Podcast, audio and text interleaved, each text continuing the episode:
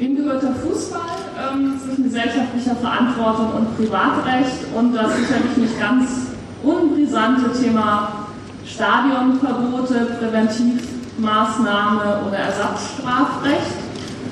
Ähm, diskutieren werden, ich fange mal links außen aus eurer Sicht an, ohne politische Implikationen in jeder Hinsicht, haben wir uns schon darauf geeinigt.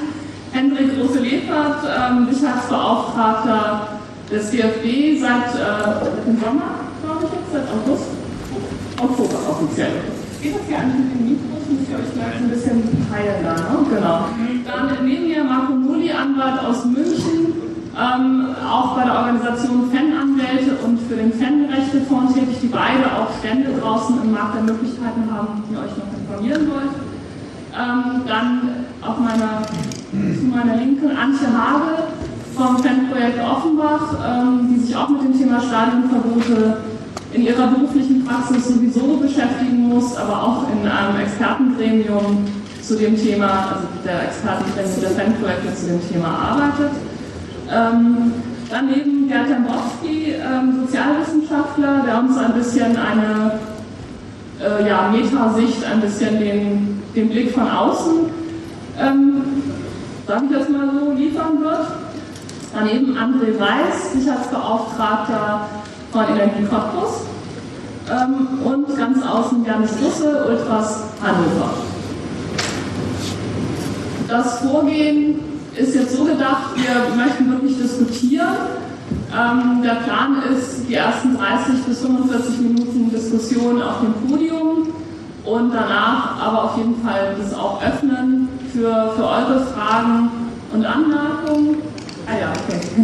Und wir werden dann halt auch ein Saalintro haben, also dass dann auch alle alles verstehen. Ähm, ich denke, ich muss es vielleicht nicht extra sagen, tue ich aber trotzdem. Ähm, bitte um einen respektvollen Umgang miteinander, sowohl hier auf dem Podium als auch dann von euch und ans Podium und, und miteinander. Ähm, wir wollen versuchen, das Thema Stadionverbote ist tatsächlich eines der Ergebnisse oder eine Reform der Stadionverbotsrichtlinien war ein Ergebnis vom Fankongress, den der DFB 2007 ausgerichtet hat und der dann eben in einer Reform der Stadionverbotsrichtlinien zum März 2008 ähm, mündete, was jetzt vielleicht auch ein bisschen ein Ausgangspunkt für unsere Diskussion sein kann oder auch ein Hintergrund, vor dem wir sprechen, was hat sich geändert, wie sind die Änderungen tatsächlich in der Praxis? Und natürlich auch, was sind die großen bestehenden Probleme aus der jeweiligen Sicht der, der Referentinnen und Referenten und natürlich aus eurer Sicht. Und dann vor allem auch, was gibt es für Lösungsmöglichkeiten, was gibt es für Alternativmodelle, Alternativen zum Stadionverbot oder auch ähm, Modifikationen. Ähm, ich denke, wir können jetzt hier, niemand von uns kann jetzt versprechen, dass wir mit einer Liste von das und das wird sich künftig ändern hier rausgehen, aber ich denke, es sollte auf jeden Fall eine Perspektive sein, dass wir auch zu zumindest Lösungsansätzen kommen. Ich würde ähm, gerne Herrn Große Lefert anfangen ähm, mit der Bitte vielleicht um eine zur Überschrift der Präventivmaßnahmen oder Ersatzstrafrecht einfach einer Genau, und äh, die Bitte an die Presse, sich hier nicht in Trudeleien irgendwie zu verfallen, bitte. Ähm, zum Thema äh, Präventivmaßnahmen oder Ersatzstrafrecht aus Ihrer Sicht eine kleine Einschätzung dazu, zu diesem ja vielleicht auch etwas natürlich provokant ähm, gemeinten Titel. Ja gut, äh, ja zunächst mal vielen herzlichen Dank für die Einladung. Ähm, der ich gerne gefolgt bin und da würde ich ganz gerne an die Eingangsmoderation kurz anknüpfen die dann gesagt hat, dass ich dann keinen späten Flug mehr gekriegt habe. Leider ist die zweite Diskussionsrunde ja dann noch nach hinten verlegt worden und wir hatten schon relativ frühzeitig zugesagt und äh, von daher habe ich dann eben schon wieder Anschlusstermine bekommen, äh, neben dem Sportstudio übrigens, äh, sodass das mir leid tut, weil ich wäre gerne bei der Podiumsdiskussion noch dabei gewesen. Aber äh, das nur am Rande. Äh, auch, dass ich jetzt kein Mikro habe, ist äh, selbstgewähltes Schicksal, weil ich habe mich hier hingesetzt. Das ist also jetzt nicht provokant, nicht, dass das interpretiert wird. Dem großen Lefer geben wir schon mal kein Mikro mehr damit er seine Position nicht darlegen kann. Also wie gesagt, ähm, ich freue mich und ein, ein, ein wesentliches Anliegen für mich ist auch hier äh, ganz klar, äh, ich habe die eine oder andere Position oder beziehungsweise die, die eine oder andere Person wird natürlich meine Historie kennen, meinen polizeilichen Hintergrund. Ähm, und mir ist es schon wichtig, dass man immer, ich sage mal, über den Tellerrand guckt, die Perspektiven wechselt. Und ich glaube, dass das in ganz wesentlichem Maß natürlich auch in Bezug auf dieses Themenfeld gilt. Von daher erhoffe ich mir, und äh, das ist ja auch gerade schon angeklungen, äh, bestimmte Dinge mitzunehmen, Anregungen mitzunehmen und äh, das wird auch, glaube ich, die Diskussion nachher dann ergeben. Es gibt immer Möglichkeiten der Verbesserung. Ähm, ich habe durchaus äh, auch meine Meinung zu den Änderungen äh, im Bereich des FEC-Kongresses 2007 in Leipzig, wo ich glaube, dass ähm, bestimmte Änderungen vielleicht aus meiner Sicht nicht so zielführend waren, aber vielleicht andere Dinge äh, wichtiger gewesen wären. Da kommen wir gleich noch zu. Ich möchte nur die Eingangsfrage jetzt demnächst äh, beantworten. Ähm, Präventivmaßnahme oder Ersatzstrafe, ich glaube, so hat es formuliert. Ähm, ich denke schon, dass jeder Veranstalter, und dazu gehört nun mal äh, der jeweilige Verein bzw. der ausrichtende Verband, je nach Spielsituation, eine Möglichkeit haben muss, zu sagen, wen er in seinem Stadion haben will oder nicht. Dafür gibt es äh, nachvollziehbare äh, Grundlagen, äh, transparente Richtlinien, die hinterlegt sind ähm, die dann letztendlich darlegen, was möglich ist und was nicht.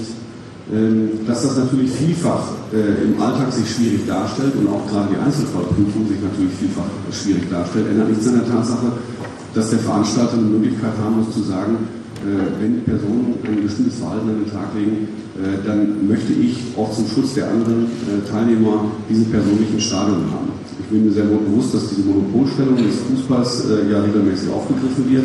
Aber ich denke, wir werden ja auch äh, hier gleich noch in die intensive Diskussion zu dem Thema kommen. Für mich ist es schon wichtig, ähm, auch hier Ansätze zu bekommen und stetig zu gucken, gibt es Möglichkeiten der Verbesserung, ja oder nein.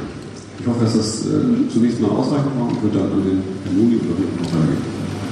Ja, danke. Ähm, ich würde jetzt gerne, äh, weil wir jetzt auf DFB-Ebene dann zur Vereinsebene zunächst kommen. Ähm, André Weiß als äh, den ich jetzt nicht sehen kann, aber der noch da ist, als ähm, Sicherheitsbeauftragter ja ganz äh, konkret dann mit dem Thema Stadionverbote befasst ist. Vielleicht ähm, aus Ihrer Arbeitssicht ein kurzes Statement auch zum, zum Stand der, der Dinge in Sachen Stadionverbote. Ja, ich möchte mich nochmal bedanken für die Einladung. Ich bin natürlich auch gerne gefolgt und sagen wir mal äh, ganz wichtig, das ist ja hier auch für eine Vorführung, wenn wir nicht kommunizieren, egal zu welchem Thema, wenn wir denke ich, nie ein vernünftiges Ergebnis erreichen. Äh, und das ist natürlich ganz wichtig, was die Frage Stadionverbot betrifft.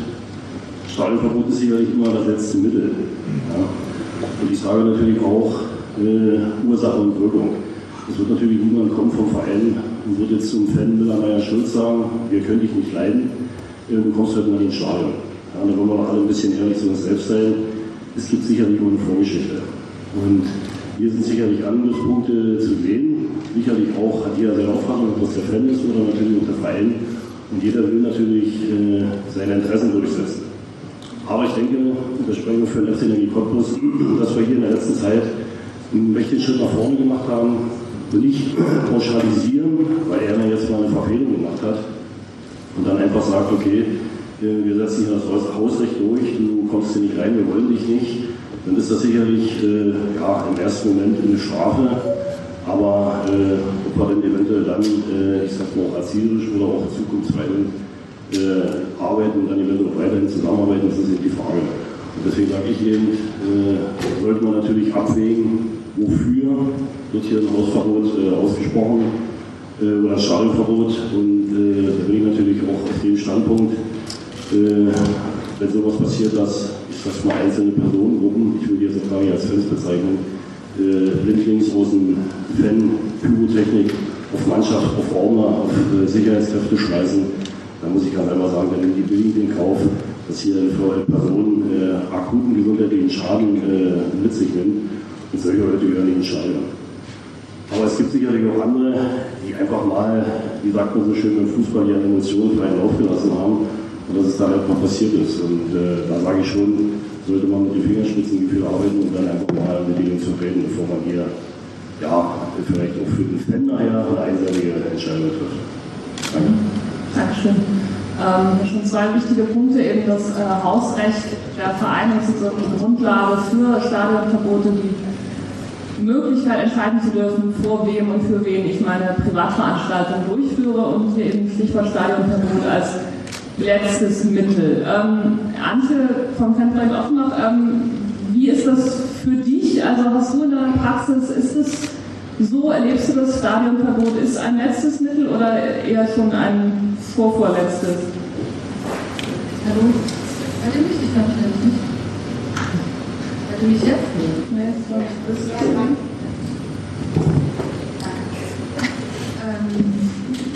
also ich möchte mich auch erst kurz bedanken und möchte eine kleine Anmerkung zu dieser An zu der Anmoderation vorhin sagen, also nicht von Nicole, sondern von Philipp.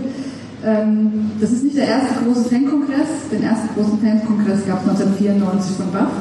Das war mein Einstieg in die Arbeit als Fan, als aktiver Fan. Und, aber dieser Fankongress hier ist der größte und das finde ich eigentlich auch total klasse, dass es immer noch eine Steigerung geben kann.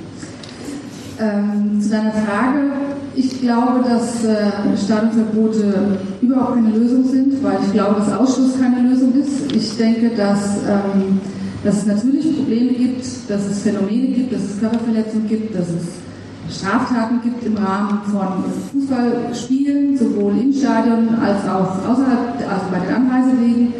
Ich glaube aber nicht, dass das Stadionverbot eine Lösung sein kann und vor allen Dingen glaube ich, dass ähm, das Hausrecht ähm, das ist zwar schön und gut und natürlich kann jeder Veranstalter entscheiden, wen er in sein, zu seiner Verein, äh, Veranstaltung zulässt. Ich glaube aber nicht, dass man das einfach verlängern kann auf, beliebige, auf eine beliebige Zeit. Also ich kann sagen, ich als Kickers Offenbach oder ähm, Borussia Dortmund kann entscheiden, ähm, ich möchte die Person nicht in meinem Stadion haben, das ist auch in Ordnung, aber ansonsten halte ich das für sehr schwierig zu sagen, okay, diese Person wird in den nächsten drei Jahren oder im Zweifelsfall, es kann ja bis zu vier Jahre gehen, wenn man ähm, in einer bestimmten Phase des, äh, der, der Saison Starterverbote bekommt, ähm, dass, man, dass man sozusagen die nächsten vier Jahre auch so sich verhalten wird und dass es keine, keine Verhaltensänderung, also keine Möglichkeit gibt, Verhalten auch zu verändern oder sich auch anders zu entscheiden als Fan, als aktiver Fan. Und ich denke, dass, äh, dass man da in diese Richtung arbeiten sollte, dass wir alle zusammen gucken sollten,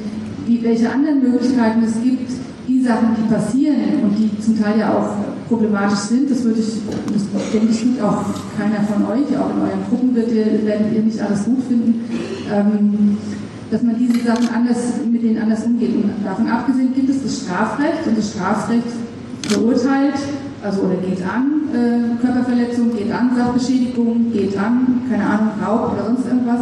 Und da, da wird ja bestraft oder eben nicht bestraft. Oder es gibt einen Täter oder es gibt keinen Täter. Oder es gibt Urteile und die Leute werden freigesprochen.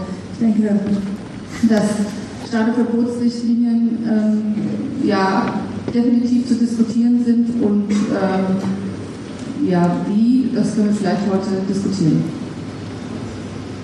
Ähm, ja.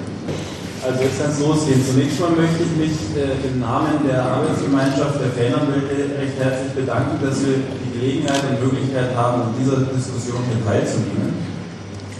Bereits zu Beginn äh, der Diskussion sind, sind zwei äh, Hauptpunkte aus meiner Sicht schon mal klar geworden, über die wir reden müssen. Der eine Hauptpunkt ist, was hier mehrmals behauptet wurde, wir müssen doch die Möglichkeit haben zu entscheiden, wer ins Stadion hineingeht. Der Hausrechtsinhaber muss doch die Möglichkeit haben, so wie man zu Hause die Möglichkeit hat, im Wohnzimmer zu entscheiden, wie man das Wohnzimmer einlässt, diese Entscheidung quasi willkürlich zu treffen. Also dem muss man äh, gleich mal von, von Haus aus einen Riegel vorschieben. Das, das Stadion ist ein öffentlicher Raum. Ist bewusst geöffnet, grundsätzlich für jedermann. Fußball ist ein öffentliches Gut. Es ist ebenso wie Bahnhöfe und Flugplätze ein öffentlicher Raum, der erstmal allgemein geöffnet und allgemein zugänglich ist. Bundesverfassungsgericht hat das mehrfach entschieden. Und selbstverständlich können gewisse Einschränkungen gemacht werden bezüglich dieses Raumes, aber diese Einschränkungen dürfen nicht willkürlich erfolgen. Es sind gewisse Voraussetzungen müssen vorliegen. Es muss ein sachlicher Grund vorliegen. Sonst hätten wir so Zustände, dass der Verein äh, quasi selbst entscheiden könnte, ja, ich möchte jetzt nur, dass Männer ins Stadion gehen und keine Frauen mehr ins Stadion gehen, ja, wenn man so argumentieren würde. Das geht nicht. Das wäre diskriminierend und das wollen wir nicht. Also es muss ein sachlicher Grund vorliegen. Dieser sachliche Grund wiederum muss einer sein, der es rechtfertigt, dass man sagt, man wehrt Gefahren ab. Also dieser sachliche Grund muss damit verbunden sein, dass man sagt, man lässt jemanden nicht ins Stadion, weil zu befürchten ist, dass von dieser Person Störungen ausgehen. Es ist völlig richtig, dass die Vereine dafür sorgen müssen, dass die Stadionbetreiber dafür sorgen müssen, dass im Stadion nicht die Tribüne abgerissen wird, dass die Sicherheit der Zuschauer gewährleistet ist, dass keine äh, Golfbälle auf, äh, auf äh, Spieler geworfen werden. Das ist völlig richtig. Natürlich werden Kontrollen durchgeführt, hat jemand Golfbälle dabei oder nicht. Diese Maßnahmen sind, nach, sind nachvollziehbar. Es muss aber immer nur überlegt werden, für die Zukunft von einer Gefahr ausgegangen wird oder nicht. Da leite ich jetzt bereits über zum zweiten Hauptpunkt, die Frage, ob das Stadionverbot eher eine präventive Maßnahme ist, um eben zu verhindern, dass in Zukunft äh, Straftaten begangen werden oder Zuschauer gefährdet werden. Oder sind die Stadionverbote Strafen? Das ist quasi eine, Bestrafung für irgendein Verhalten. Hier hat der Herr Große-Leffert bereits am Anfang eindeutig beantwortet, indem er gesagt hat, wenn jemand ein bestimmtes Verhalten an den Tag legt, dann muss er ein Stadionverbot bekommen. Also ein Verhalten, da wird nicht angeknüpft, ob man sagt, ist es gefährlich, ist diese Person gefährlich, wird im Stadion irgendwas passieren, sondern es ist eine Sanktion für ein bestimmtes Verhalten. Und damit, und so sind entsprechend auch die Stadionverbotsrichtlinien, die ich hier habe, kann jeder gerne nachlesen, so ist die Systematik der Stadionverbotsrichtlinien geregelt. Hier steht eindeutig drin, dass bei bestimmten Verhaltensweisen, und nicht mal muss, das muss ja nicht mal nachgewiesen sein in den Stadionverbotsrichtlinien, ist geregelt, dass bereits die Einleitung des Ermittlungsverfahrens genügen würde. Also der Verdacht, dass ein bestimmtes Verhalten vielleicht passiert ist, genügt für ein Stadionverbot. Das verstößt natürlich gegen die Unschuldsvermutung, das verstößt gegen verschiedene andere Recht, Rechtsgrundsätze. Aber das System ist so aufgebaut, dass bestimmte Sanktionen verhängt werden für ein bestimmtes Verhalten. Deswegen ist es quasi ein Ersatzstrafrecht und nicht eine Präventivmaßnahme. Das, diese Stadionverbotsrichtlinien sind deswegen der erste Taschenspielertrick, der, der hier passiert. Und die Behauptung, dass es sich um präventive Maßnahmen handeln soll, kann deswegen nicht mehr aufrechterhalten werden.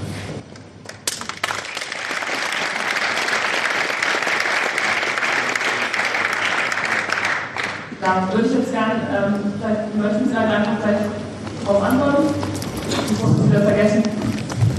Das, äh, das ist ja nichts, nichts Neues. Wobei ich möchte jetzt nicht vorladen, weil der noch mehr noch ich hatte hier noch einen Ja, ähm, ja, Sie haben es ganz richtig angeführt. Ähm, die Unschuldsvermutung, die ja hier auch nach BGH-Entscheidung nicht an der Stelle greift. Nichtsdestotrotz, und das ist ja, Sie haben eben angesprochen, man reflektiert auf das Verhalten. Letztendlich ist jede Prognoseentscheidung und gefahrenabwehrendes äh, Einschätzen einer Person im Hinblick auf Störer oder wie auch immer, Sie sind äh, mehr Jurist als ich, von daher äh, werden Sie das entsprechend einschätzen. Ähm, ob es eine äh, höchstrichterliche Einstufung des Bundesverfassungsgerichtes in anderer Form gibt, aber das bleibt abzuwarten, weil das Verfahren an der Stelle noch läuft. Aber BGH ganz klar eingeschätzt, eingeschätzt, dass die Maßstäbe eben nicht mit dem Strafrecht zu koppeln sind, weil es eben ein völlig anderes Themenfeld ist.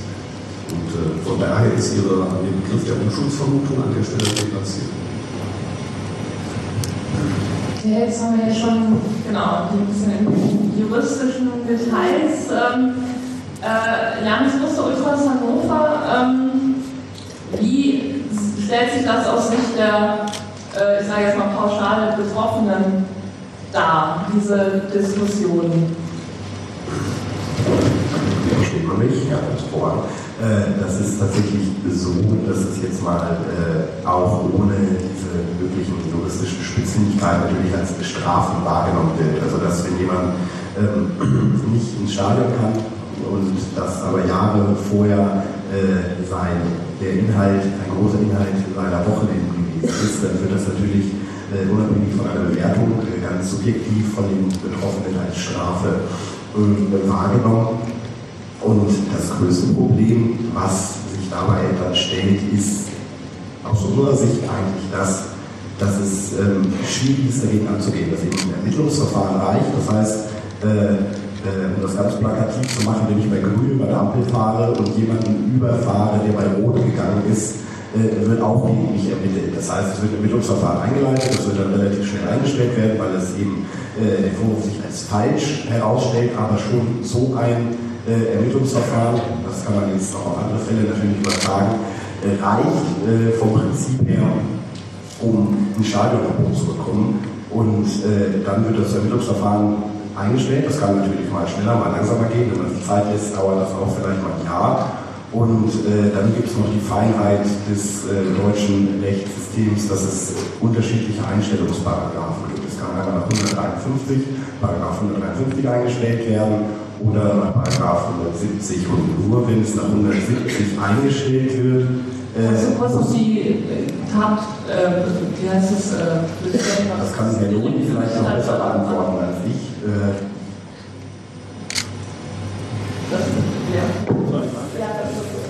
So, also was der Kollege angesprochen hat, ist, natürlich ein, ein Paradebeispiel dafür, dass man sieht, dass auf der einen Seite die Stadionverbotsrichtlinien ja Strafen für irgendein Verhalten darstellen sollen, dass aber auf der anderen Seite der Anlass für ein Stadionverbot oft ein nichtiger ist. Also das Erste, was ich mal sagen möchte, ist, Groß, der Großteil der Stadionverbote, die verhängt werden, bezieht sich nicht auf Tatverdacht oder auf Verhalten im Stadion, sondern außerhalb des Stadions. Wir reden hier darüber, ob man ein Stadion lässt oder nicht. Im Stadion passiert kaum was. Die Stadien sind sicher, das sagen sie auch. Hundertprozentige Sicherheit äh, gibt es nicht, äh, aber die Stadien bei uns sind relativ sicher. Es gibt eine Totalüberwachung per Video, es gibt eine Polizeipräsenz im Stadion, es gibt Fantrennung, es passiert kaum was. Wenn man sich überlegt, dass da 70.000 Menschen teilweise jedes Wochenende, äh, jeden Samstag da reingehen.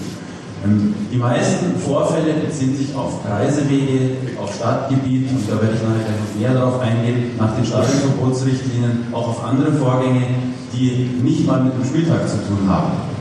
So, um auf die Frage zurückzukommen. Oftmals ist es ein Anlass, der irgendetwas mit dem Fußballsport zu tun hat und lediglich die Einleitung eines Ermittlungsverfahrens. Lediglich die Entscheidung der Polizei, dass ein Ermittlungsverfahren eingeleitet wird. Wenn sich dann irgendwann mal herausstellt, dass diese Person, dass es nicht haltbar ist, diesen Verdacht aufrechtzuerhalten, dann hat die Staatsanwaltschaft die Möglichkeit, verschiedene, äh, die, die, die Möglichkeit, das Verfahren einzustellen auf verschiedenen Vorschriften. Die eine Vorschrift besagt wegen Unschuld, wegen erwiesener Unschuld und die andere Vorschrift besagt wegen angeblich geringer Schuld. Was aber nicht bedeutet, dass er schuldig ist, sondern dass man, wenn er schuldig wäre, dann wäre es geringe Schuld. Diese Entscheidung trifft die Staatsanwaltschaft quasi nach Willkür. Man hat keine Möglichkeit, Beschwerde dagegen einzulegen, ob das jetzt äh, das eine oder das andere richtig gewesen wäre. Die Staatsanwaltschaft kann also ein Verfahren wegen Geringfügigkeit einstellen, obwohl die Person eigentlich unschuldig war. Und nach den Stadionverbotsrichtlinien ist es nun so, dass gesagt wird, naja, aber wenn es nach dieser Vorschrift geringe Schuld eingestellt ist, dann ist ja nicht erwiesen, dass er unschuldig ist und deswegen heben wir das Stadionverbot nicht auf. Das, kann, das ist zu kritisieren, das kann nicht sein, das versteht man nicht mehr. In einem Rechtsstaat hat man kein Verständnis für diese Handhabung.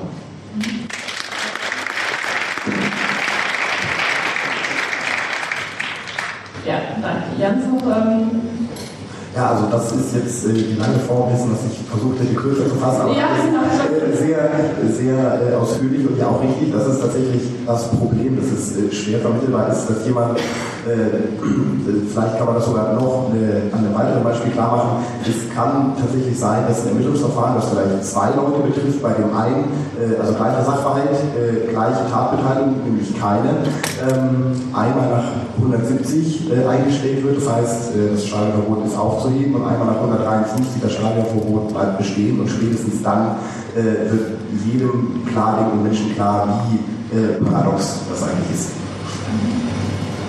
Okay, ich denke, das ist schon mal deutlich gemacht, ist eine relativ klare Position für Probleme der Willkür von ähm, Stadionverboten, auch also an dem Beispiel äh, der Kopplung an das Ermittlungsverfahren, also ein Automatismus einerseits da ist bei der ähm, Einleitung eines Ermittlungsverfahrens, aber kein ebenso klarer Automatismus bei der Einstellung eines ähm, Ermittlungsverfahrens. Ähm, Gerd Damoski, Sozialforscher, ist jetzt letzter hier in der Podiumsrunde.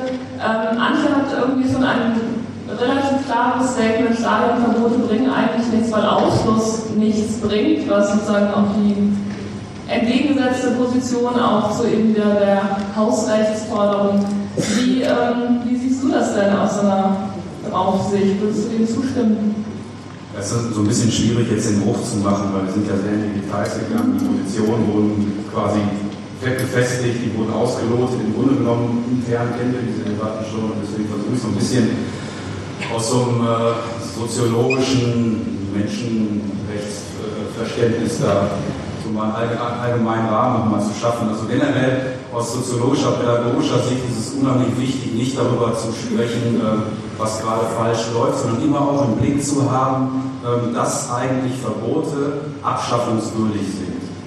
Ne, ohne dass, äh, also ich will gar nicht sagen, Schadenverbote weg, sondern generell geht es bei, bei Verboten, die so eine große Gruppe betreffen, vor allem Jugendsubkulturen, äh, muss es darum gehen, wie können wir zusammensitzen und überlegen, dass wir diese Dinge abschaffen könnten. Welche Verhältnisse müssten stattfinden, dass das passiert? Das finde ich als, als Ausgangslage wichtig und das ist in der Debatte natürlich überhaupt nicht vorhanden. Also Abschaffungswürdigkeit der Verbot aus unterschiedlichen Gründen, die wir die wir alle kennen. Also auf der einen Seite kostet es viel, auf der anderen Seite äh, ist für die Menschenrechte nicht so toll, ja, um das mal abzukürzen. Ähm, da gibt es unterschiedliche Geschichten.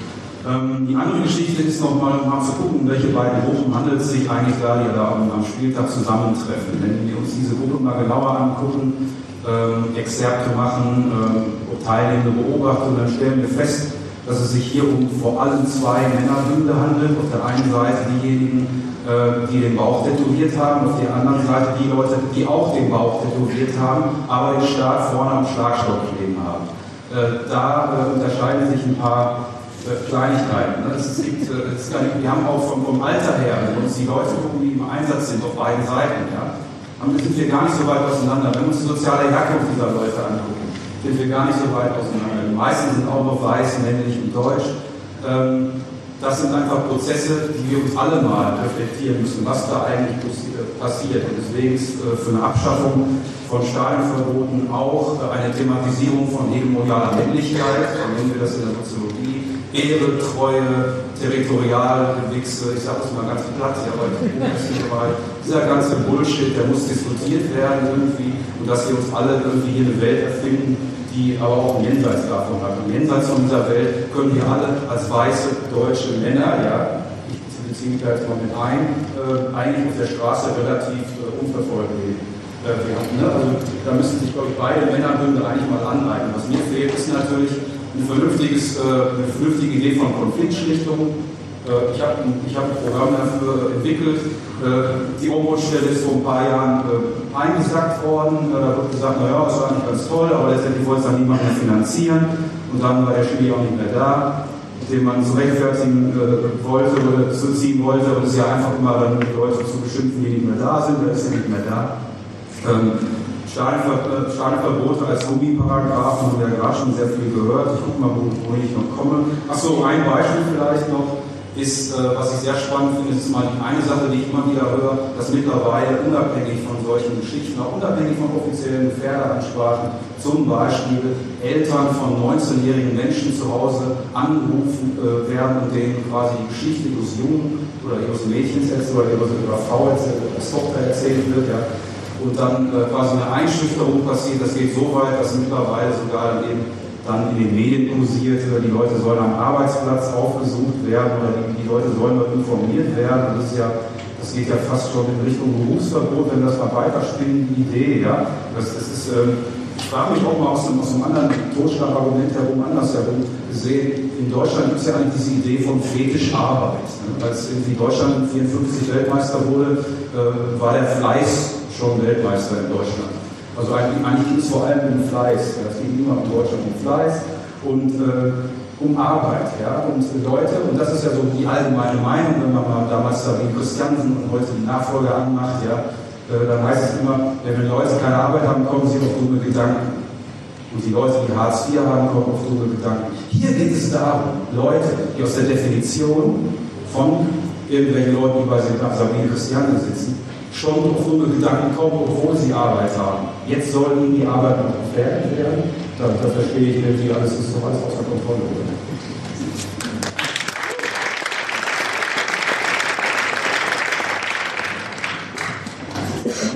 Die beiden Männerbünde und sich gar nicht so stark von den unterscheidenden Gruppen Fankultur, Fans und ähm, Polizei, die einen halt in Staatsuniform, die anderen in anderer Uniform. Ähm, Janis, wenn ich jetzt ganz kurz mal einfach an dich zurückgreifen, kannst du damit irgendwas anfangen? Also ist das was, wo du denkst, äh, ist das jetzt hier Theoriegequatsche, was soll das jetzt? Oder ist das auch was, was für, für, so, eine, für so einen Umgang mit Fans mit dem Thema Stadionverbote irgendwie eine Relevanz hat? Ähm, also, wenn ich äh, kann natürlich nicht für alle Ultras sprechen, vielleicht gibt es tatsächlich welche, die sich als Männerbund sehen. Äh, wir tun es in unserer Gruppe nicht. Ich glaube, bei den meisten anderen ist das auch nicht so. Allerdings kann ich mit dieser Zuschreibung in Bezug auf die Polizei relativ viel anfangen.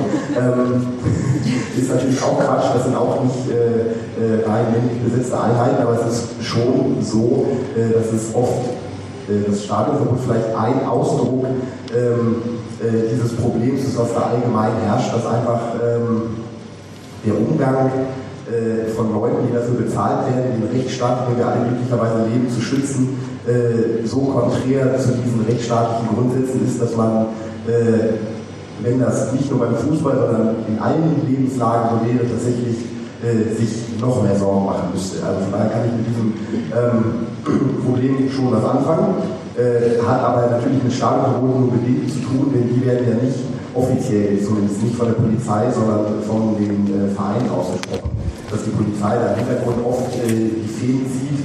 Äh, vielleicht wird der Kollege aus Cottbus da widersprechen, aber es gibt da sicher noch viele Beispiele.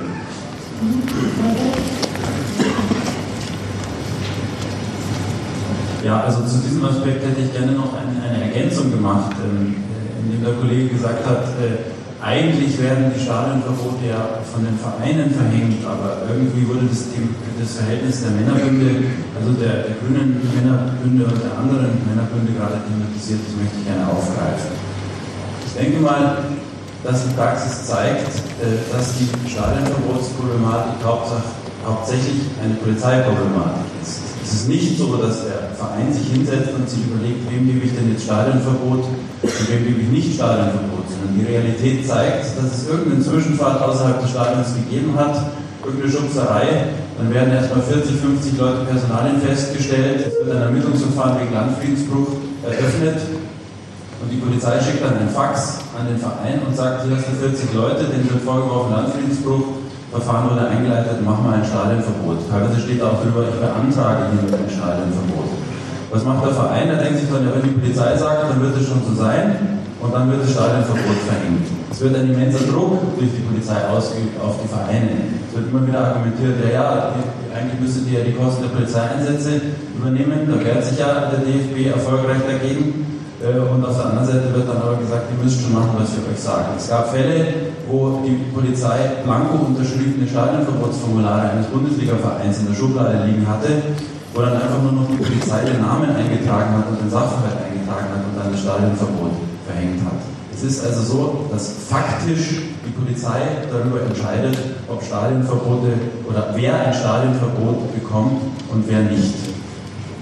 Ähm, das geben wir vielleicht gleich einfach mal an den Vereinsvertreter hier äh, weiter. André weiß, wie, wie viel, wie läuft das bei Cottbus? Wie oft kommen da solche Formulare an? Polizei beantragt Stadionverbot? Ja gut, äh, ich will einfach nochmal unterstreichen, dass wir Gott sei Dank wirklich nur einen sehr geringen Teil äh, von Fußballfans oder von Personen reden. Und Gott sei Dank hat die Masse äh, der Leute, die jedes Wochenende friedlich zum Fußball gehen, keinen Schaden verfolgt. Und das ist dann natürlich auf der anderen Seite schon wieder für mich eine Verhältnismäßigkeit, dass wir über eine Gruppe reden, die, ich sag's mal ja doch, bei weitem nicht das schöne friedliche Fußballfest am Wochenende ausmacht. Aber zurück zur Frage. Äh, ich kenne natürlich solche vorgefertigten Vordrucke von der Polizei, also ich spreche von Konkurs nicht. Äh, ich denke mal, ich muss das nicht kommentieren. Äh, wenn es natürlich hier zu strafrechtlichen Maßnahmen kommt oder dass eine Person strafrechtlich relevant in Erscheinung getreten ist, dann äh, kommen natürlich in erster Linie da sicherlich Hinweise von der Polizei. Äh, ich will auch noch mal eingreifen oder aufgreifen, dass ja ein eingeleitetes Ermittlungsverfahren äh, ja noch lange keine Verurteilung bedeutet. Und ein Ermittlungsverfahren ist ja nun mal wirkt B und entlastend. Das ist ja also nicht immer negativ für die Person, äh, die dort gerade ein Ermittlungsverfahren am Hals hat, sondern äh, man sollte ja hier auch im Rahmen der Rechtswilligkeit prüfen, ist es denn überhaupt so, äh, ist denn da Relevanz da, dass diese Person irgendwelche Straftaten begangen hat. Ja, aber es gibt ja schon schon, die, die Erteilung eines Stadionverbots. Die ähm, Einleitung eines Ermittlungsverfahrens bedeutet ja schon die Erteilung eines Stadionverbots kann ich, kann ich so nicht teilen. Ich mache das an dem Beispiel fest. Wir haben äh, vor anderthalb Jahren einen Vorfall in Aue gehabt, wo einige Personen von, Energie, von den sogenannten Fans, sage ich mal, äh, Pyrotechnik äh, sinnlos in die Mannschaft und in die Sicherheitskräfte geworfen haben. Und da sind äh, Ermittlungsverfahren eingeleitet worden, aber die Personen, die haben äh, zu dem Zeitpunkt nicht sofort ein Stadionverbot bekommen. Ging auch gar nicht, weil äh, uns als Verein die Personen in dem Sinne gar nicht bekannt waren, sondern die erst vor waren. Okay, gut, vielen Dank. Ja, das, das ist schon klar. Naja, da muss ich schon bei der Erweiterung, kann ich sagen, dass jemand, der ein Ermittlungsverfahren hat und gleichzeitig äh, ein Stadionverbot hat. Das ist so nicht richtig, aber das habe ich die Erfahrung nicht gemacht. Okay, mhm. gut, also das, äh, Antje? Äh, dann wolltest du uns dazu sagen, oder? Ja, also ich wollte zu den beiden Statements was sagen. Also einerseits muss man ja mal zur Kenntnis nehmen, dass ähm, Standverbotsrichtlinie gibt es seit 1993. Die haben damals reagiert auf die Situation in den 80er Jahren. Ähm, Zeitfenster sind ja immer ein bisschen länger und äh, bis dann so eine Richtlinie geschrieben ist, äh, dauert ja auch, von daher, das ist ein Instrument, was damals auf die Situation in, in den Fußballstadien in den 80er Jahren äh, reagiert hat und, ein, äh, und, dann entwickelt wurde. Das ist zwar inzwischen immer mal weiterentwickelt worden, immer mal verändert worden. Von verschiedenen äh, Gruppen, also von Fans, von Fanprojekten, auch von der Polizei, auch vom DFB, je nachdem, gab es immer mal Veränderungswünsche, die dann auch aufgegriffen wurden. Äh, das muss man erstmal zur Kenntnis nehmen. Das heißt nämlich, dass äh, in den 80er Jahren waren die überwiegende Zahl der Stadionverbote bezogen sich auf äh, Regelverletzungen und Straftaten in den Stadien. Inzwischen hat sich das aber zum, bis auf die Pyro-Geschichten verändert und es bezieht sich zum überwiegenden Teil äh, auf äh, Vorkommnisse, die bei An- und Abreisewegen stattfinden. Beziehungsweise in der, in der, wenn es in der Kommune stattfindet, also in, der, in der, Stadt, in der das Spiel stattfindet, dann eben, dann, äh, eben auch nochmal auf den An- und Abreisewegen. Das wollte ich dazu sagen, weil es wichtig ist, um überhaupt das zeitlich einzuordnen. Das andere ist, ich glaube, die Männerbünde, äh, ich würde da noch einen anderen Partner mit einbauen. Also es gibt äh, die Polizei als Männerbund, es die Fankultur, die Fanszenen, die schon auch als äh, männerbündisch bezeichnen würde, nämlich mit den Stichworten, die Gerd gesagt hat, äh, Territorialität, äh, das noch mal andere gesagt, ähm, Ehre zum Beispiel ist ja auch sehr typisch, ähm, äh, alle diese Sachen, die man glaubt, äh, verteidigen zu können, sind ja immer auch äh, äh diesem bündischen Begriff des Bundes oder des bündischen zugeordnet. Das ist wichtig. Deswegen. Und ich würde noch einen dritten Männerbund hinzubringen, nämlich den Verband oder die Verbände, also die DFB, die DFL. Ich glaube, äh, dass äh, Stadionverbotsrichtlinien ein Instrument sind ähm, zwischen Polizei und den Verbänden, ja, äh, eine Möglichkeit, ein Instrument zu schaffen, in dem ähm, die Polizei es durchsetzen kann, dass es dass Maßnahmen getroffen werden, die sie eigentlich selber nicht treffen kann. Sie kann nicht strafen, aber sie kann dem DFB zum Beispiel oder auch der DFL ähm, dem, oder eben dann auch dem Verein den, äh, die, die Information geben, dass ein Starkverbot eingeleitet wurde und damit sozusagen ein, ein Strafinstrument, was ein privatrechtliches äh, Unternehmen, also die, oder der Verband eben, dann, oder eben der Verein dann eben auch umsetzt. Also das heißt, die hebeln im Prinzip Gewaltenteilung aus. Und das finde ich einen ganz heiklen und sehr schwierigen äh, Aspekt an diesen Staatsverbotsrichtlinien, den, der nicht so oft diskutiert wird, leider, weil äh, da ein neues, ein, ein Instrument sozusagen, ein Verband in die Hand gegeben wird, der eigentlich kein, Straf, kein Strafrecht hat, so, oder kein Recht zu strafen würde. Ich würde gerne das sozusagen auch vielleicht mal an Herrn Große weiterreichen und dann auch gerne die Diskussion eröffnen. Ähm, ich würde da aber ganz kurz schon noch am Ende gerne auch nochmal, dass wir auf jeden Fall ähm, über die Alternativmodelle und auch mögliche Änderungen nochmal diskutieren. Genau, die Frage äh, Verhältnis DFB, Polizei, glaube ich, ist einfach, ein, also die Polizei, die hier jetzt ja auch nicht mit am Tisch sitzt, ähm, was natürlich auch ein wichtiger Punkt ist, sicherlich, aber ähm, ja, genau, also dazu. Herr Nuni hat das ja gerade schon mehrfach angedeutet, aber ähm, ich denke schon, dass ich natürlich jetzt hier in der, in der Funktion des Verbandes sitze und äh, das ist mir auch wichtig, was Sie gerade gesagt haben sind ja eher um lösungsorientiert zu gucken. Es gibt sicherlich Punkte, wo man auch trefflich drüber streiten kann. Äh, und auch die sozialpädagogischen Ansätze, die eben kamen, haben ja durchaus in Teilen äh, Punkte, wo ich, wo, ich, wo durchaus mit anfreunden kann. Man muss allerdings auch gleichzeitig sagen, es gibt natürlich bestimmte Regeln, wir haben eben äh, davon gesprochen, Verbote. Klar, wäre es schön. Ich, ich sage mal scherzhaft, in Deutschland ist eigentlich alles verboten, was nicht ausdrücklich erlaubt ist. Ja, das kann man, normalerweise soll es umgekehrt sein, es ist äh, alles erlaubt, was nicht ausdrücklich verboten ist. Ähm, das ist sicherlich dann auch historisch bedingt letztlich. Äh, das ist meine Perspektive an der Stelle.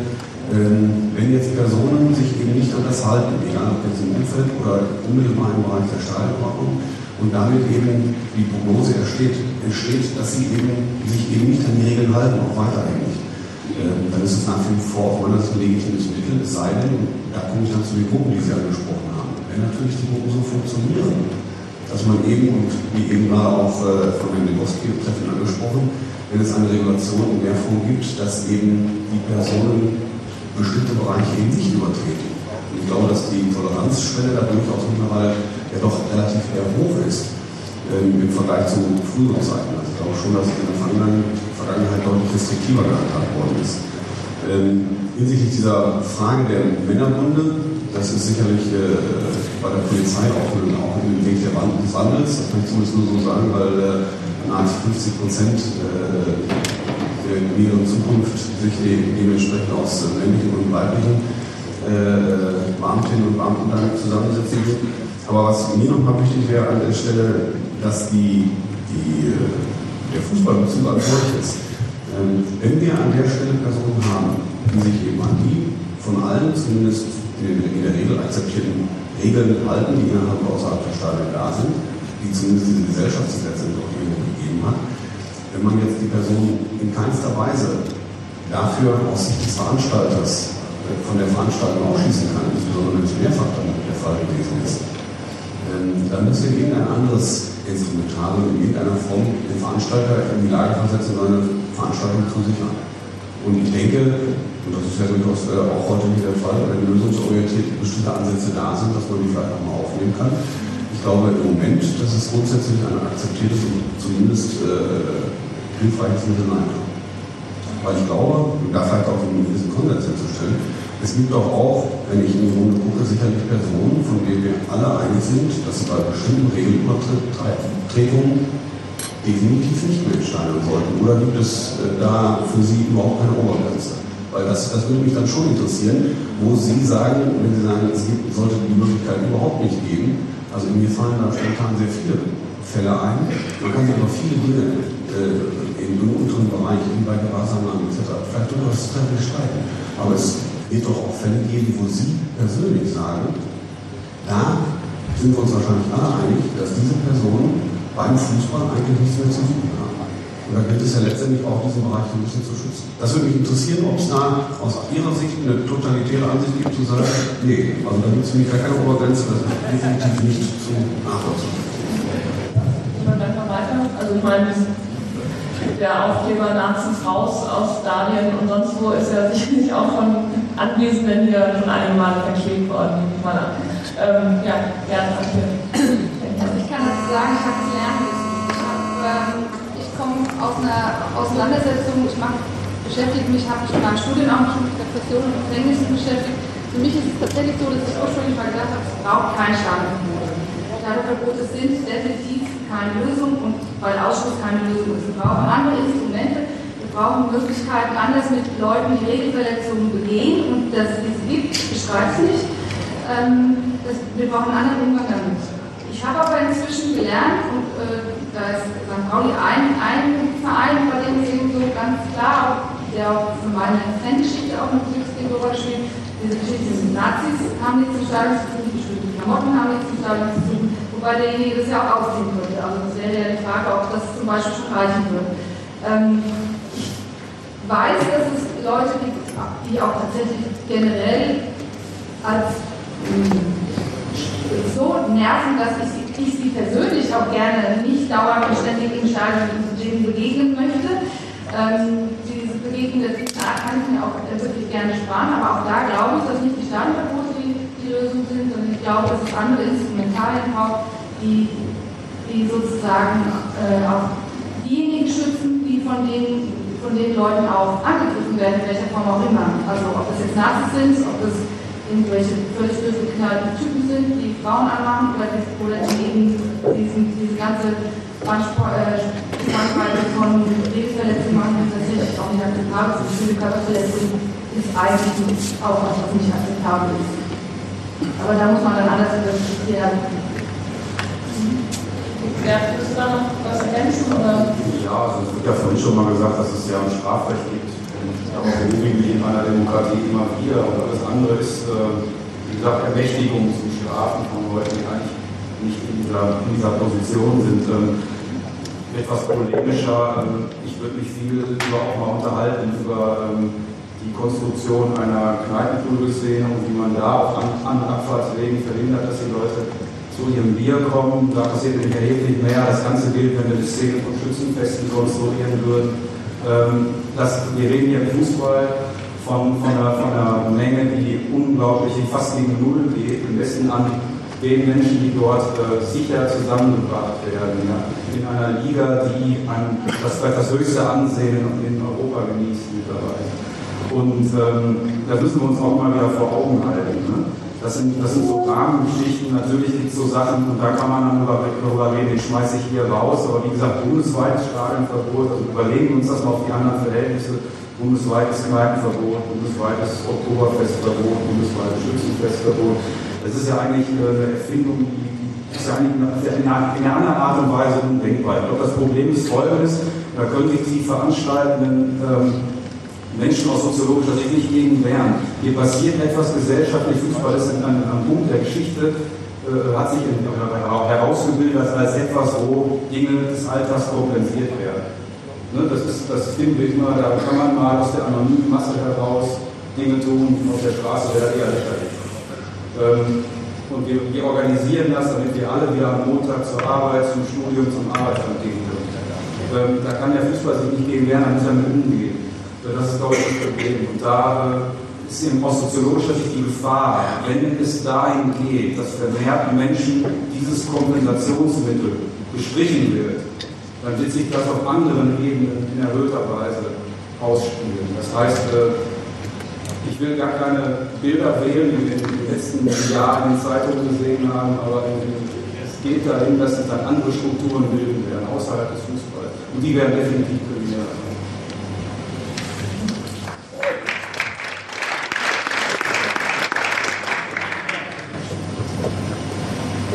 Also ich wollte nur ganz kurz noch ergänzen, weil die Frage aufgetaucht ist, wo ist denn dann die Obergrenze? Also in welchen Fällen soll es denn ein Stadionverbot geben? Diese Frage ist ja rechtlich eindeutig geregelt. Die Frage, ob jemand einen bestimmten Ort betreten darf oder ob es zu gefährlich ist, dass er den Ort betreten darf, ist ausdrücklich im Polizeiaufgabengesetz geregelt. Erforderlich ist eine konkrete Gefahr, dass was passiert und dann müssen alle Gesichtspunkte äh, berücksichtigt werden. Und das kann eigentlich überprüft werden. Das ist Sicherheitsrecht, das ist Gefahrenabwehrrecht. Das hat nichts mit Strafrecht zu tun. Ähm, bei dieser Prüfung genügt natürlich nicht, dass ein Ermittlungsverfahren eingeleitet wurde. Das ist ja lediglich ein Verdacht. Das kann nicht genügen, das wird niemals halten bei Gericht. Und was macht die Polizei? Die Polizei umgeht diese Voraussetzungen des Polizeirechts, sagt, ihr, hier wird ein Verfahren eröffnet und ihr im Privat, ihr macht jetzt das Stadionverbot. Das ist eine Umgehung und so wird es von den Fans wahrgenommen und das vergiftet das Klima.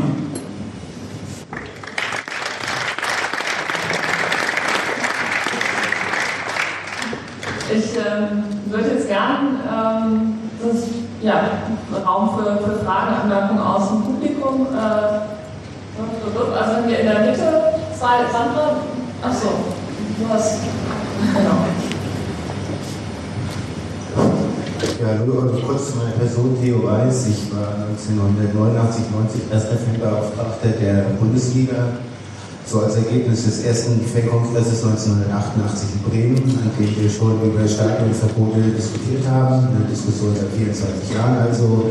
Damals war es in Mönchengladbach so, dass in der Tat blanko unterschriebene äh, Formulare von den Grashof bei den Bullen lagen, mittlerweile Arbeit eine sehr differenzierte Wahrnehmung, was in Mönchengladbach das Aussprechen von Stadionverboten angeht, nicht nur bei Heimfans, auch bei Gästefans, äh, was darauf basiert, dass wir seit 23 Jahren in sehr intensiven äh, Dialog sind, da mit Fans und Vereinen gemeinsam miteinander beteiligen.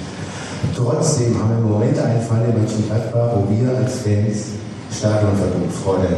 Der hat sich ereignet am 21. Dezember beim Pokalspiel äh, Mönchengladbach gegen Schalke, als ein äh, nicht allzu weißer deutscher Mann dort eine Straftat begangen hat vor einem äh, Millionenpublikum. Ich rede von Jalen Jones, äh, gegen den verschiedene Strafanzeigen bei der Staatsanwaltschaft Mönchengladbach eingeleitet wurden, wegen Körperverletzung, wegen Versuch der gefährlichen Körperverletzung. Es läuft also ein Ermittlungsverfahren in Mönchengladbach gegen Shannon Jones. ein Ermittlungsverfahren, das nicht wegen riesiger Unschuld eingestellt werden kann, das wahrscheinlich wegen geringer Schuld eingestellt wird. Aber nach den herrschenden, schlechten herrschenden Richtlinien hat Jeremy Jones äh, dieses Stadionverbot äh, verdient. Wir haben das gerade im Trainingslager in äh, Berik ein bisschen scherzhaft mit unseren Sicherheitsbeauftragten diskutiert. Und äh, der selber als Bürokrat hat natürlich bei den vorliegenden Richtlinien muss ich dann sofort ein Stadionverbot äh, aussprechen. Wir gründen jetzt aus dieser bisschen entspannten Atmosphäre des Ferienlagers wieder äh, des Trainingslagers wieder ins äh, Alltag über und äh, möchte diesen Fall, diesen Fall finde ich ganz interessant, wenn ihr da noch mal was zu sagen könnt. Okay, also ähm, ja, möchte Stadionverbot, also für Jermaine Jones bzw. Spieler generell ist das äh, als Thema, fühlt sich hier jemand berufen, dazu ähm,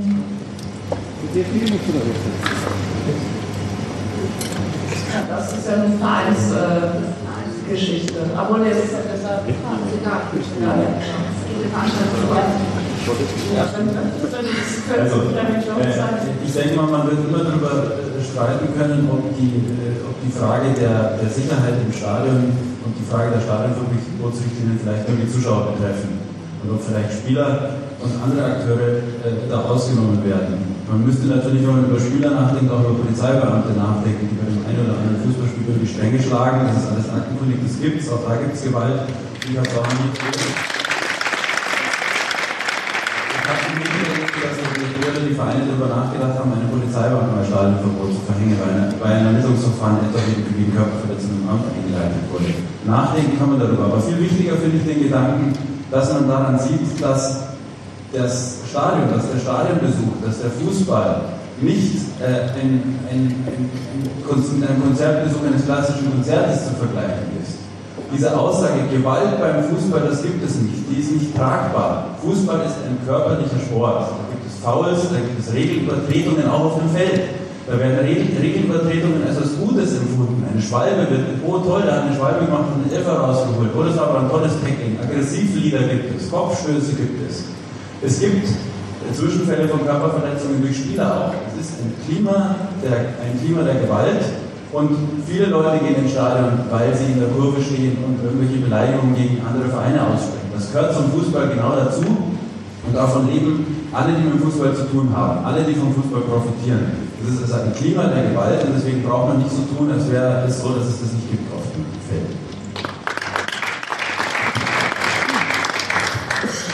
Ich glaube, hier in der Mitte waren jetzt auch noch weitere Wortmeldungen, dann Tanja am Rand Sandra, hast du das irgendwie im Blick auch? Oder? Okay. Vielleicht sammeln wir erstmal. Gerne. Ähm, da hätte ich quasi zwei, also einmal für mich und einmal habe ich hier neben mir noch den ähm, Lorenzo Moment, Condrucci sitzen, der ist Anwalt aus Rom, Fan der Roma, ähm, der auch noch eine Frage hätte, die ich ihm dann quasi übersetzen würde. Meine Frage bezieht sich eigentlich hauptsächlich an den Herrn Henry Große-Lefert, aber auch quasi an das zweite Podium. Ähm, Sie haben die Diskussion ja damit begonnen, dass Sie gesagt haben, jeder Verein muss die Möglichkeit haben, zu sagen, wer zu seiner, zu seiner Veranstaltung kommen darf und wer nicht. Also haben Sie es auf das Hausrecht bezogen. Ähm, jetzt, die Frage ist nur, der Lebowski hat es auch schon kurz angeschnitten, ähm, angeschnitten, womit rechtfertigen Sie denn dann, dass äh, quasi da ganz schnell alle Vereine im Stadion, also dass es überall gilt? Also ich kann das auch auf Beispiel beziehen. Natürlich kann ich, wenn ich auf eine Party gehe und da feiert jemand seinen Geburtstag und ich will nämlich da daneben oder vielleicht auch nicht, vielleicht will er mich auch nicht da haben, kann er natürlich sagen, okay, äh, hier, ich will nicht mit dir feiern, du hast hier nichts zu suchen, du hast einen Club, du hast in meinem Haus dir nichts verloren, ähm, mach wieder einen Abmarsch, wie auch immer. Aber wo, wo rechtfertigen Sie denn das dann auch durch, also die Vereine sind auch quasi gezwungen, diese, diese Vereinbarung zu unterschreiben, um die Lizenz zu bekommen, dass dieses Hausverbot überall in Deutschland gibt. Okay, wir sammeln, wir sammeln einfach bei der Frage. Du äh, die also, ähm, ähm, Lorenzo fragt, oder es würde interessieren quasi, er hätte eine, einen Lösungsvorschlag oder eine Idee ähm, und er mal so an das Podium, das Podium sich vorstellen könnte, dass, die, dass eine Lösung für oder eine andere Regelung des Stadionverbote wäre, dass man ähm, das erste Mal, wenn man quasi die Regel übertritt, oder ein Stadionverbot bekommen würde, nur ein, ein Verbot für einen bestimmten Bereich des Stadions bekommt. Das denkt dann zum Beispiel, dass man halt die Kurve nicht betreten darf, weil man da eben diese Regel eventuell begangen hat. Und erst beim zweiten Mal, also wenn man quasi zum Wiederholungstäter wird, endgültig ein, ein Stadionverbot bekommt. Mhm, okay, vielen Dank. Also es war einmal Frage nach bundesweitem Stadionverbot, an, äh, dann sozusagen unsere Lösungsalternativmodelle, sowas wie eine, äh, ja, so ein bisschen in Richtung gelbe Karte quasi oder ähm, eben für ein eigentlich Stadionverbot für bestimmte Teile des Stadions. Wir sammeln vielleicht noch mal zwei, drei Fragen mehr und machen es dann so ein bisschen gesammelt auf dem Podium. Also da war Tanja, hat sich noch gemeldet und da Mitte irgendwie. Genau. Äh, ich habe noch eine Frage bezüglich der Einzelfallprüfung.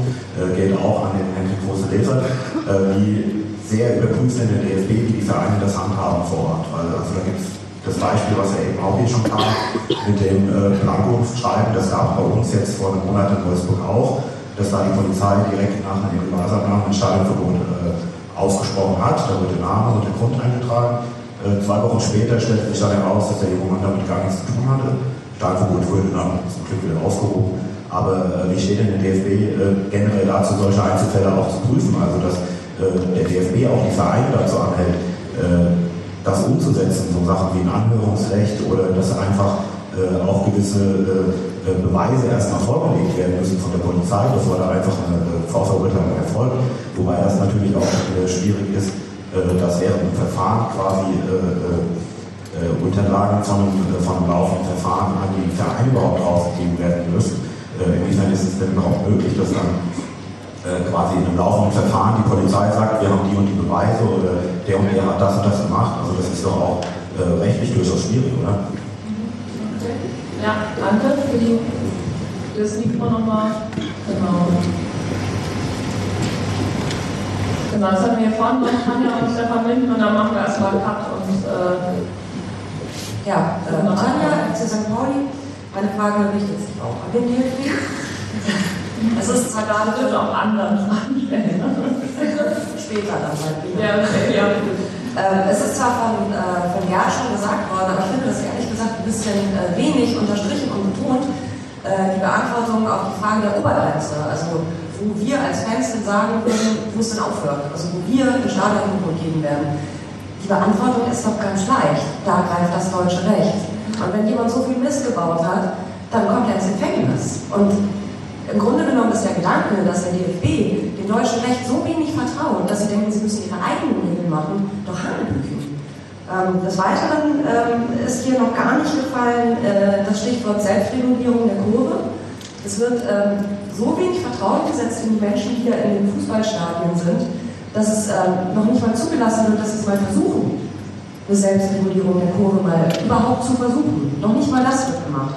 Und die letzte Sache, ähm, da wissen äh, Antje und Gerd wahrscheinlich auch besser Bescheid, ist, äh, was passiert denn eigentlich mit den Leuten, die Stadionverbot haben? Also was für Folgen hat das eigentlich, wenn man jemandem ein Stadionverbot gibt? Jemand, der, weiß ich nicht, 16, 17, 18 Jahre ist, die fahren natürlich trotzdem auswärts, klar. Die fahren auch von München nach Hamburg oder von Hamburg nach München auswärts, bleiben dann aber vor dem Stadion stehen. Was passiert denn mit denen? Wie geht denn das weiter? Was machen die dann während des Spiels? Da haben wir noch gar nicht drüber geredet. Und das ist mal richtig interessant. Weil was für eine Auswirkung ein Stadionverbot für das Individuum hat, der dieses Stadionverbot bekommen hat, das ist eine Sache, die so wichtig ist für die Entwicklung dieses Menschen, dass man das auf keinen Fall außer, außer Acht lassen darf.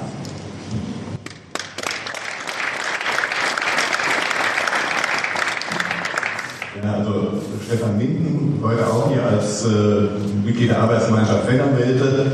Äh, ich habe aber auch äh, mitgearbeitet, äh, arbeite immer noch mit, äh, jetzt ein bisschen weniger bei unserer Kurve und habe deswegen auch diese Stadionverbotsreformen nach dem letzten Fan-Kongress Vorbereitung des letzten Fan-Kongress 2007 äh, wesentlich äh, begleitet. Ich nehme also auch mit Herrn Spahn getroffen und äh, diese Reform gemacht. Deswegen möchte ich gerne dann auch nochmal auf eine Bemerkung, die einleitende Bemerkung von Herrn Große-Leppert, äh, jetzt Nachfolger von Herrn Spahn, äh, zurückkommen, dass da vielleicht manches nicht so effektiv war und man vielleicht auch anderes hätte machen sollen. Eine Vorbemerkung gerne noch hier sozusagen zu dem Thema äh, dieses, äh, dieser Sitzung. Äh, das ist natürlich also diese Streiten Begrifflichkeiten, präventiv oder Strafe. Äh, Das ist ja im Prinzip lächerlich. Das erinnert mich ein bisschen, äh, um mal außerhalb des Fußballs zu schauen, äh, an die Frage, führen wir Krieg in Afghanistan. Ja?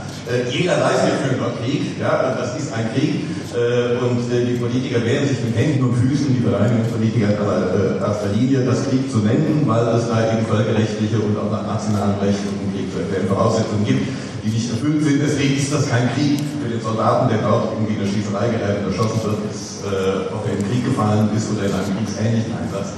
Äh, die Unterscheidung Begrifflichkeiten ist ähnlich irre wie dieser hier. Jeder weiß, es ist eine Strafe. Es ist als Strafe gedacht, es ist als Strafe konzipiert.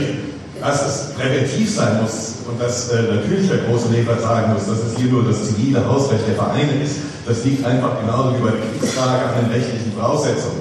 Der Marco Noli hat es ja auch schon sehr schön gesagt. Wir haben, wenn wir Strafrecht hätten, hätten wir Unschuldsvermutung und so weiter und so fort. Wenn wir es präventiv, präventiv polizeilich hätten, auch dann hätten wir die Überprüfungsmöglichkeit äh, bei den Verwaltungsgerichten. Bei jeder staatlichen Gewalt, so steht es in unserer Verfassung, kann nicht den Rechtsweg beschreiten. Hier wird der Ausweg gewählt, dass das Zivilrecht der Vereine sei, weil dann kann man zwar auch nochmal irgendwie klagen, aber wie man im BGH-Urteil gesehen hat, äh, relativ schlecht, weil jeder kommt mit diesem Totschlagargument, aber in meinem Wohnzimmer muss ich da auch nicht jeden reinlassen. Äh, das ist völlig schief und so ist es nicht. Wenn es wirklich präventiv gedacht wäre, dann wäre es der große Leber ja wahnsinnig schwachsinnig und schlecht. Weil diese ganzen Richtlinien und diese ganzen Verbote, die kümmern sich um die Zukunft und um die Zukunftsprognose überhaupt nicht. Sie knüpfen ja an ein vergangenes Verhalten an. Ja, das mit der Einleitung eines Ermittlungsverfahrens sanktioniert wurde. Kein Mensch, und auch Sie nicht, wenn Sie als DFB ein Stadionverbot erteilen, kümmert sich darum, was ist diese Person, wie kam es dazu, was wird der in Zukunft machen. Und jetzt leite ich genau über auf diese Frage. Das war nicht ein Ziel der damaligen Reform, die wir sie initiiert hatten, die Herr Spahn auch zugesagt hatte, die Einzelfallprüfung. Wir haben in diesen Richtlinien aufgenommen, dass, die, dass der Bezugsverein, der Heimverein, eingeschaltet werden soll. Die Stadionverbotsbeauftragten haben sich damals im Himmelswillen gewehrt. Das kam aber nicht ein, dass wir das müssen, weil manche Sachen sind so eindeutig und klar und dann verlieren wir Zeit. Und dann hieß es, okay, dann machen wir eine Sollvorstellung daraus. Dann hat der Spahn uns zugesagt, dass man eine Evaluation macht. Dass man in Erfahrung bringen will, wie das gehandhabt wird. Jetzt werden wir auch Herrn Weiß fragen, wenn Sie die Nachricht bekommen von der Cottbuser Polizei, die Frankfurter oder die Dresdner da am Bahnhof was oder irgendwo sonst etwas, ja, äh, da haben wir zehn äh, Leute festgenommen, gegen die das Vermittlungsverfahren wegen Körperverletzung, Antrieb und Widerstand und so weiter. Machen Sie bitte Stadionverbot. Haben Sie dann schon mal Rückfrage gehalten beim Heimfahren? Ja, das Problem, Herr Große Leser, mit dieser Reform oder, äh, ist, dass sie nicht belegt wird.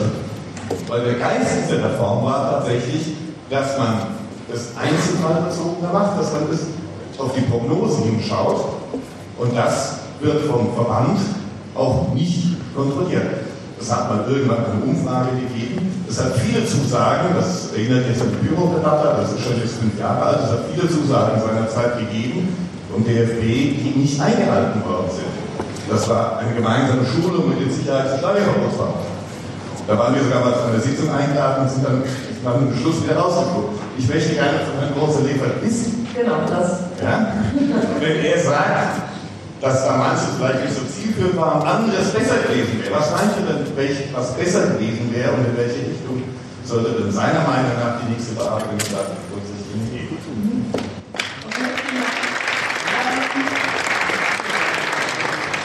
Okay, also wir haben jetzt eine ganze Reihe ähm, von Fragen. Ich versuche es mal ganz kurz. Also Frage der bundesweiten, bundesweiten Stadionverbot, äh, was soll das eigentlich? Ähm, äh, Stichwort Einzelfallprüfung, sehr konkret. Ähm, Beispiel in Wolfsburg, was macht der DFB da? Ähm, Einzelfallgerechtigkeit als ein erklärtes Ziel der Stadionverbotsrichtlinienreform. Äh, und wie sieht das damit aus? Das ist eine Frage, die vielleicht auch nicht nur an, an Henrik Große liefert, sondern eben auch äh, vielleicht an Antje oder irgendein Weiß geben könnte.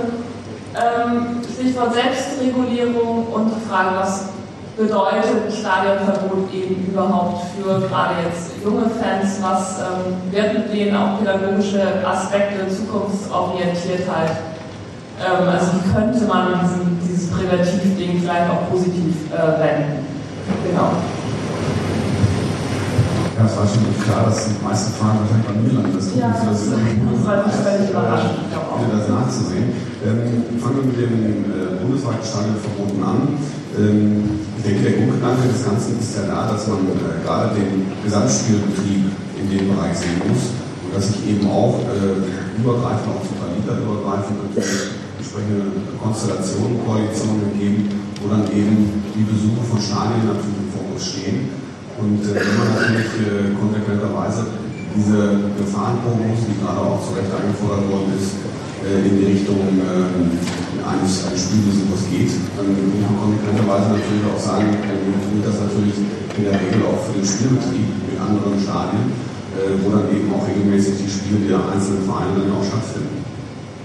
Ich will vor allen Dingen, weil wir ja auch gesagt haben, und auch ein bisschen in Anbetracht der Zeit, äh, lösungsorientiert. Ähm, ich weiß nicht, Frau Hagel kann das, äh, denke ich, nochmal bestätigen, dass wir schon in der eingerichteten AG Filmbelange über den Prozess Prozessoptimierung von Stadionverboten gesprochen haben. Ähm, ich will gar, kann auch jetzt gar nicht äh, in Summe in die Vergangenheit schauen und will auch äh, an der Stelle jetzt äh, mit Sicherheit äh, keine, Dinge versprechen, von denen ich noch nicht aus äh, abschließend sagen kann, ob ich sie in, der führen kann, sie vielleicht früher mal versprochen waren lesen können. Ähm, ich denke zumindest, ich weiß nicht, äh, wie Ihre Wahrnehmung da ist, ich kann also für meinen Teil sagen, ich kann auch nur für den Bereich sagen, den ich früher gearbeitet habe. Früher war es schon so, da wurde im Prinzip nur reingeschrieben, es war ein Ermittlungsverfahren oder es war eine entsprechende Präventionsmaßnahme und dann wurde das auch umgesetzt. Heute wird sehr darauf geachtet, dass die Plausibilität von Sachverhalten zumindest hinterlegt wird, also zumindest in dem Bereich, wo ich tätig bin. Ähm, und ich glaube, den Anspruch sollten wir auch alle stellen. Und wenn der Anspruch eben nicht hinterlegt werden kann, dann kommt es auch zu Reaktionen. Und da sind ja durchaus auch berechtigte Reaktionen dabei. Und wenn es solche Dinge gibt, ähm, dann spielen wir das auch in Richtung der Vereine zurück. Und wir haben auch regelmäßig Kontakt zu den Vereinen, wo es eben darum geht, äh, besondere Fälle zu besprechen, wie, aus welcher Sicht äh, kann man mit bestimmten Dingen umgehen. Ähm, ich habe direkt zu Anfang sicherlich auch ein paar Fälle gehabt, äh, oder ja, ich sage mal, sehr überprüfungswürdige Fälle, ähm, wo wir dann also auch versucht haben, zumindest die, die, entsprechenden lokalen Bereiche mit abzudecken, die Feldprojekte, die Kost äh, und so weiter, insofern ins Boot zu nehmen. Wo sehen, sehen Sie Lösungsansätze? Wo können wir da einen gemeinsamen Weg finden? Ähm, das heißt aber natürlich in letzter Konsequenz, dass derjenige, der die Unterschrift runtersetzt, zunächst mal die Verantwortung dafür übertragen hat. Und ähm, das ist etwas, was ich auch mal anbieten kann, das habe ich auch in der AG Filmland ja auch schon angeboten, dass ich sage, wenn es Fälle gibt, über die man diskutieren kann, weil ich glaube, das Allerschlimmste in dem Zusammenhang ist, ähm, wenn ein, ein, eine diffuse Unsicherheit darüber herrscht, warum es zu der Entscheidung kommt. Wenn die transparent und nachvollziehbar ist, dann kann man sich daran reiben, gar keine Frage. Und man kann auch unterschiedlicher Meinung sein. Man wird wahrscheinlich in vielen Fällen nicht einer Meinung sein. Aber den Anspruch, den ich da zumindest stelle, ist, dass man an, an allen möglichen, ich sage mal, Perspektiven dreht, ähm, um sich Rückmeldungen zu, zu holen. Gibt es etwas, was den Sachverhalt deutlicher werden lässt oder spricht etwas dagegen, was dieses Stadionverbot auszusprechen ist? Vielleicht dann auch an der Stelle auch zu den Zahlen. Ähm, wir werden äh, mit äh, der, der Datumsgrenze, die wir im Stadionverbot den 30.06. hinterlegt haben, so also wenig Stadionverbote haben wie noch nie. Und wenn Sie das vergleichen ähm, mit den Entwicklungen, die wir zumindest in der jüngeren Vergangenheit hatten, dann lässt das nicht unbedingt den Schluss zu, äh, dass wir da sag mal, weniger Probleme haben, vielleicht auch nicht mehr, aber ich will das jetzt auch nicht äh, in die andere Richtung bringen, haben als vorher. Und dass dann schon die Reformen an der Stelle zumindest einen Rückgang geführt haben. Jetzt kann man sich natürlich die Frage stellen, und ich habe jetzt den Namen nicht mehr präsent, aber der Kollege von Herrn Joni hat teilweise ausgeführt, ähm, was können wir denn verbessern oder was ist vielleicht nicht so gut gelaufen? Was aus meiner Wahrnehmung heraus schwierig war bei der, bei der letzten Situation, war, dass man quasi sich vermehrt auf die Einzelfallprüfung begeben will, aber das System äh, in beiden Teilen natürlich auch ein bisschen komplexer gemacht hat, was das dann auch zeitlich gesehen natürlich schwierig macht. Wir haben durchaus Fälle, wo eben genau geguckt wird, gibt es denn eventuell weitere Möglichkeiten der Einschränkung im Rahmen von Ermittlungsverfahren, wenn es dann in irgendeiner Form diese Informationen gibt, ähm, dann wird eben da auch geschaut, dass ich sag mal, möglichst differenziert und selektiert auf die Person das dann abgestellt wird. Und ich glaube, das kann auch der Ansatz sein, dass man eben wirklich versucht, das Einzelfallbezogen zu hinterlegen. Und das, das ist gang und gäbe in allen Bereichen, äh, auch des äh, Strafrechts, ähm, wenn es um Prognose geht, muss man sich natürlich auch das Verhalten angucken, was in der Vergangenheit gegeben hat. Ähm, ohne dass man das natürlich äh, überbewertet an der Stelle. Ich glaube, das waren die Fragen. Genau, ich würde es gerne mal anhören, wie sieht das denn aus seiner Praxis und eben auch an andere Weise mit dem Stichwort Einzelfallprüfung? Passiert das bei euch in Offenbach? Also bei uns in Offenbach passiert das. Ähm, dann, wenn die Betroffenen, ähm, die Gestaltung bekommen sollen, das möchten. Wir hier in Offenbach haben die Erfahrung gemacht, das gilt, glaube ich, für alle Stadtprojekte, äh, für alle Fanprojekt-Kolleginnen und Kollegen, dass es sehr viele Leute gibt, die das nicht möchten, also die es nicht überprüft haben. Also das ist mal ein Fakt, mit dem wir leider ähm, leben müssen. Nichtsdestotrotz dann, wenn, wenn die Betroffenen es wollen, ist es, äh, ist es möglich und ist es auch, äh, gibt es Varianten äh, der Anhörung, die sind ja neu eingeführt worden durch die Änderung der Steuerrichtlinien. Dabei gibt es Probleme, weil zum Beispiel, und das ist ein Grund, warum Leute nicht diese Anhörung wollen, oftmals die Polizei mit in diesem Anhörungsgremium sitzt und damit sozusagen auch ähm, also eingeleitete Ermittlungsverfahren sozusagen dann ja auch Sachverhalte zum, zur, zur Kenntnis der Polizei kommen, die die Polizei nicht bekommen soll. Also von daher ist dieses Anhörungsverfahren bzw. die Zusammensetzung von Anhörungsgremien in den verschiedenen Fanprojektstandorten, äh, für die kann ich sprechen, weil da weiß ich, dass es, äh, wie die auch unterschiedlich laufen, ähm, ist das ein problematisches Thema und auch eine sehr unterschiedliche, es gibt eine sehr große Variante, es gibt auch eine sehr große ähm, Erfahrungsbandbreite. Berlin ist da eines der ähm, herausragendsten Beispiele, weil die das schon seit 500 Jahren machen, diese Anhörung. Das haben die schon gemacht, bevor es die Anhörung in, der, in den Richtlinien gab, haben die, ähm, gab es dort schon auch Modelle, die auf Anhörungen laufen können. Da ist keine Polizei dabei und das funktioniert total gut. Ähm, das ist eine. Das andere ist die Frage mit dem Beispiel aus Wolfsburg. Ähm, das ist ja nicht zum ersten Mal, dass in Wolfsburg eine, so, ein, so ein Schreib, so Schrieb, ähm, Schreibverbot auf der Schublade gezogen wurde.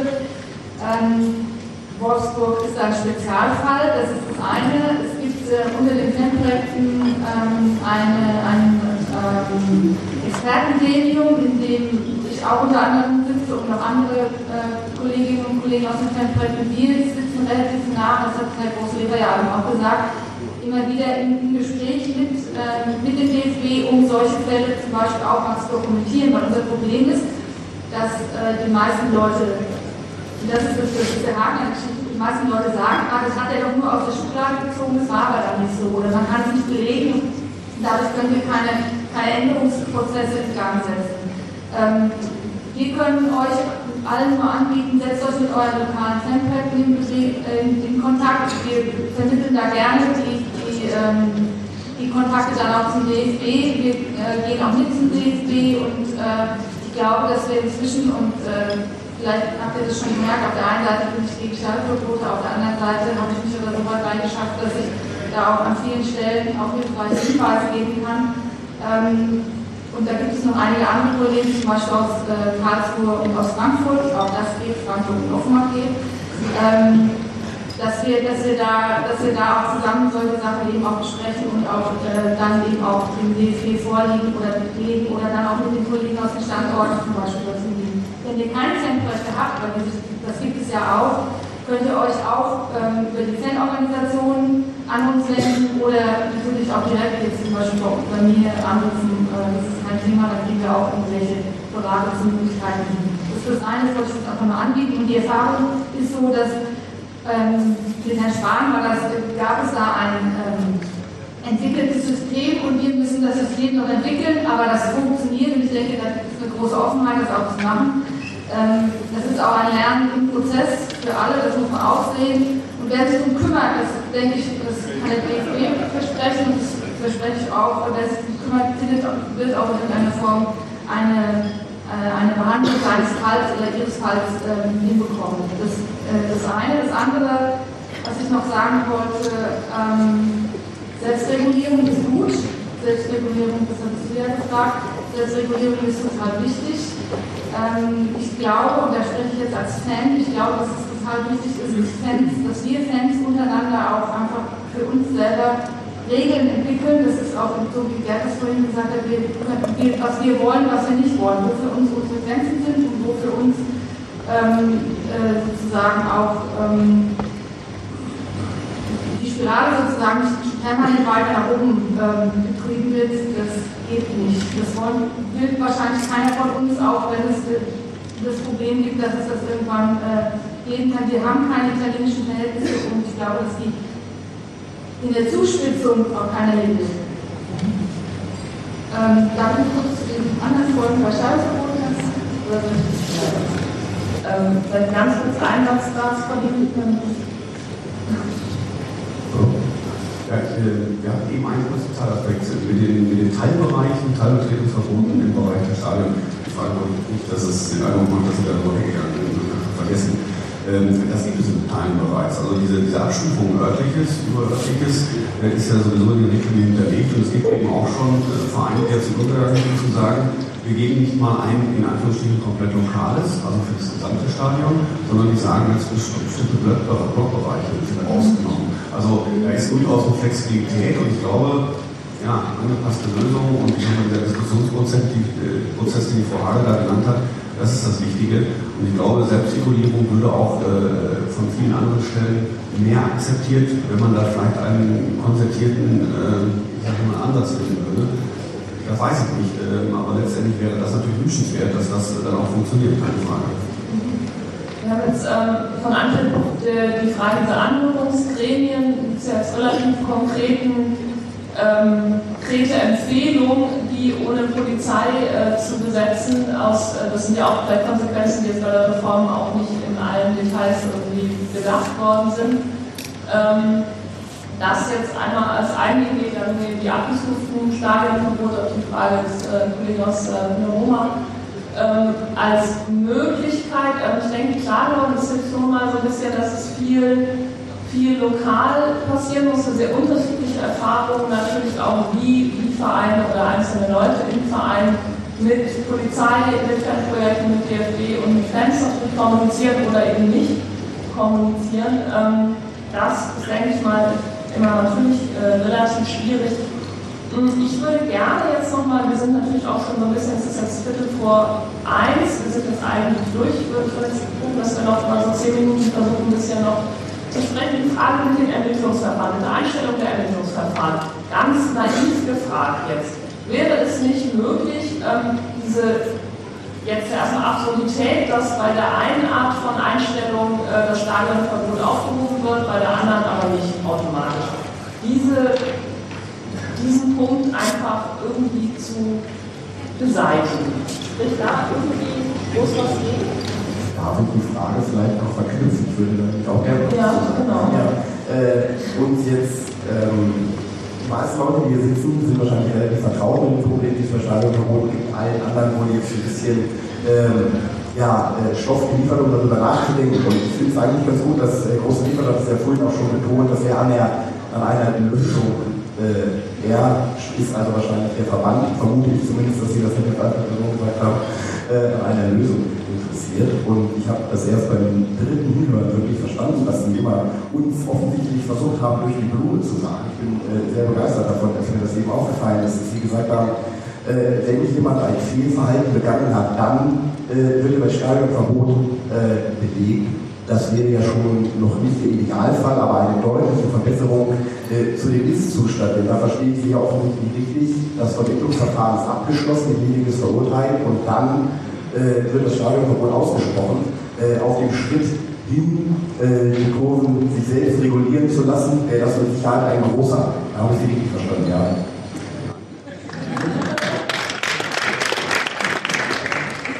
schön interpretiert.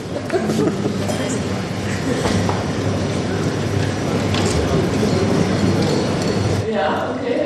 Ich dachte, da kriegen wir noch eine Antwort, wenn wir ein Nein nicht ausgeben.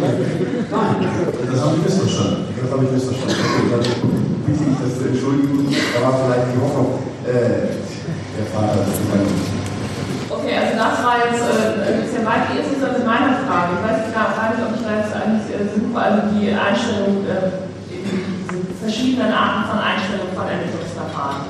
Ähm, weil das ja offensichtlich wirklich auch ein, ein Punkt ist, der dann, wo die Vermittlung ja auch nicht mehr besonders gut funktioniert, würde ich das mal äh, sagen.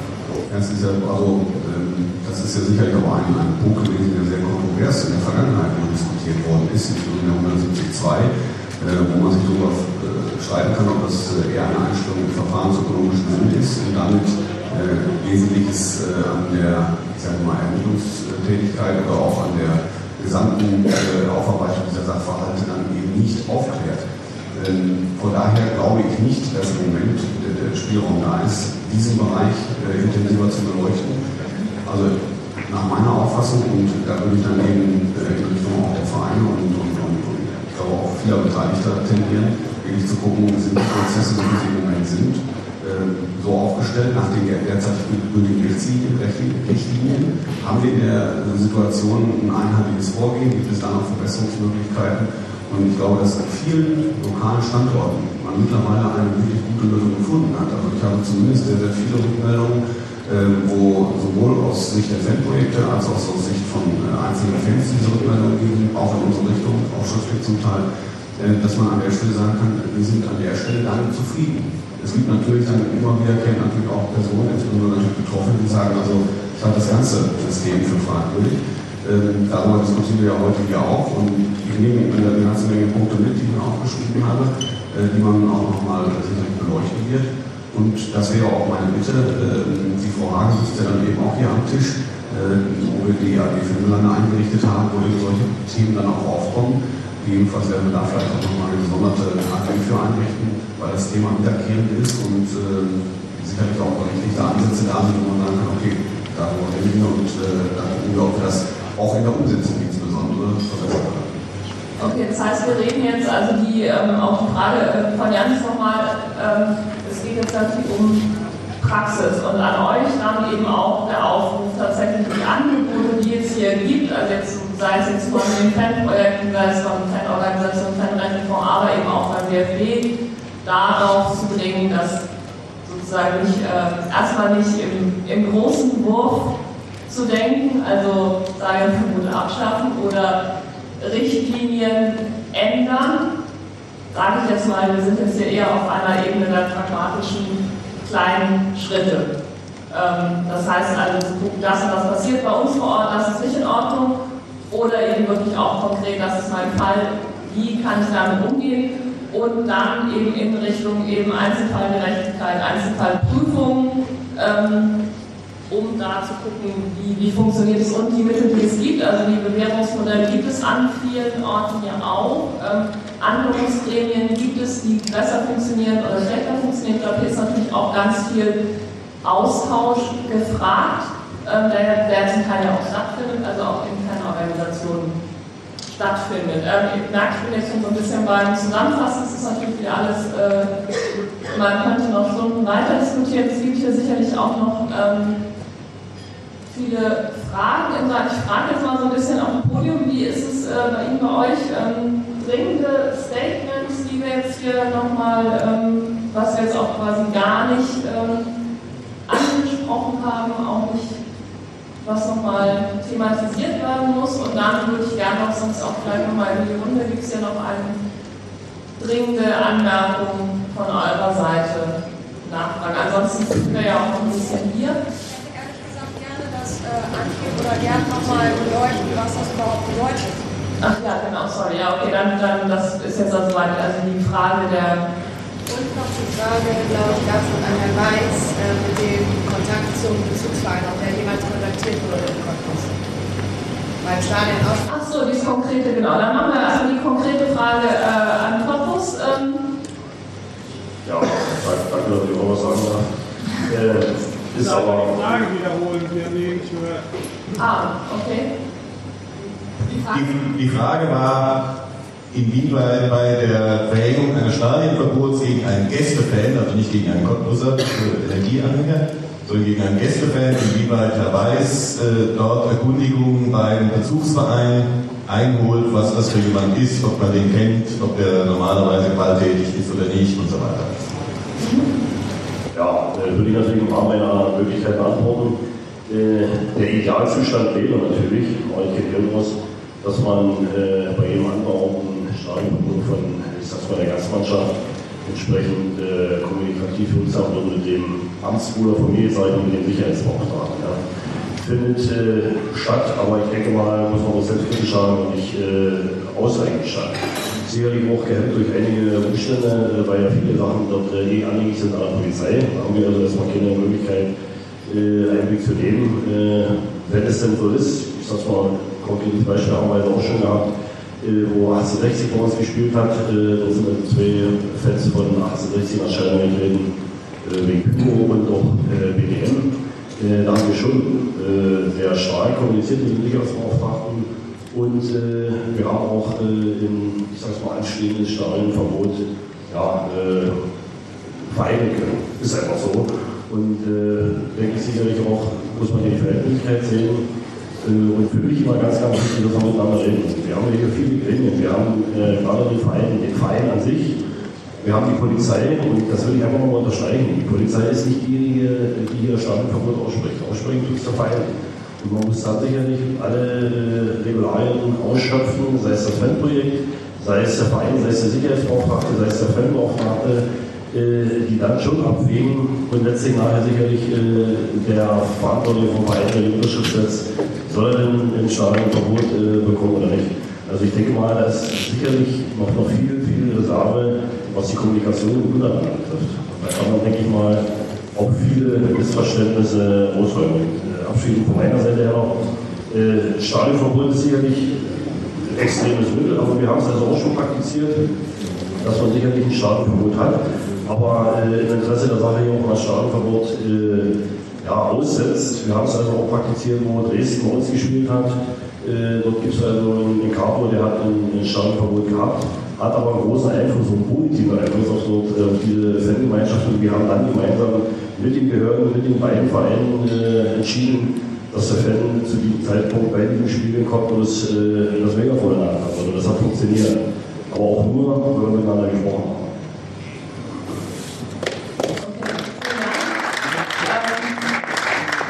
Also Frage der Kommunikation, auch wenn man ein selbstkritischer einmal da ist auch noch äh, Spielraum ähm, nach oben. Jetzt haben wir noch eine letzte Frage, die wir dann gerne noch von Tanja an Gerd anstellen. Ja, ja. Also Matzi Schrebbel, ich komme aus Fürth, Sportfreunde Romhof. Wir haben gerade ein aktuelles Problem mit diesen willkürlichen Stadionverboten. Das betrifft jetzt eigentlich den Herrn Mohle, der schon telefoniert, aber hauptsächlich geht es gegen die DFB. Die Vereine sind natürlich auch gefragt. Ich gebe kurz ein Beispiel. Also ist ganz kurz, wenn das jetzt wirklich so ein Einzelbeispiel da würde ich mal sagen, ist wirklich das. Okay, fasse ich kurz anders. Es wurde, äh, es wurde richterlich, es wurde richterlich äh, kein Stadionverbot gegen eine bestimmte Person ausgesprochen und der Verein hat sich auch, hat es begrüßt und im Nachhinein kam jetzt, wo jetzt diese ähm, Pyrotechnik-Kampagne geplatzt ist und es gab ähm, mehrere angebliche Probleme in den Stadien, die wir jetzt gar nicht weiter thematisieren wollen. Und das Derby war bei uns vor der Haustür gestanden, kam dann plötzlich zu Stadionverboten über den richterlichen Beschluss hinweg zu drei Jahren. Und damit setzt sich der DFB bewusst ohne Einzelfallprüfung, sonst hätte die Urteilsbegründung auch gelesen, aus welchen Gründen das nicht erfolgen sollte des SV, hat er sich drüber weggesetzt, hat ein Stadionverbot bei einem anderen verlängert, von einem Jahr einfach nochmal um drei Jahre, obwohl das Jahr fast abgelaufen war. Und bei dem anderen, der, der freigesprochen oder vom SV nicht betroffen war, willkürlich ein Stadionverbot verhängt. Und das ist Willkür.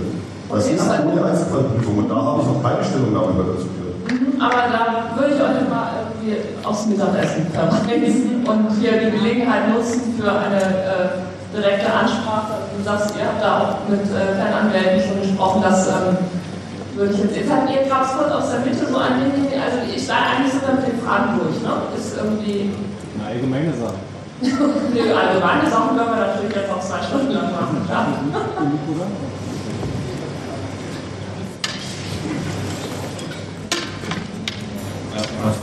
Ist Berlin. Ich komme gerade aus einem anderen Thema, Thema Daten. Bin hier die letzten zehn Minuten reingeschneit, weil das Ja, andere schon zu Ende war. genau, es macht jetzt wirklich Da, da kam auch eine Sache, äh, die ganz interessant war. Und zwar äh, entsteht der Eindruck, dass immer mehr äh, Stadionverbote vom DFB und nicht mehr von den Vereinen verhängt werden. Wo ja dann der Herr Große Liefert erster Ansprechpartner wäre. Da gibt es so blöde Sachen, dass aus irgendwelchen anderen Ländern äh, Ordnungswidrigkeiten anzeigen kommen oder sonst irgendwas, wo dann ohne Nachfrage oder ohne Rücksprache mit sonst wem der DFB dann ein Stadionverbot unterschreibt. Da würde mich mal interessieren, wie passiert sowas in der Praxis? Also A, wer gibt irgendwelche Daten aus fremden Ländern an den DFB und B, warum unterschreibt der DFB irgendwelche Stadionverbote, weil in Österreich jemand falsch über die Straße gelaufen ist?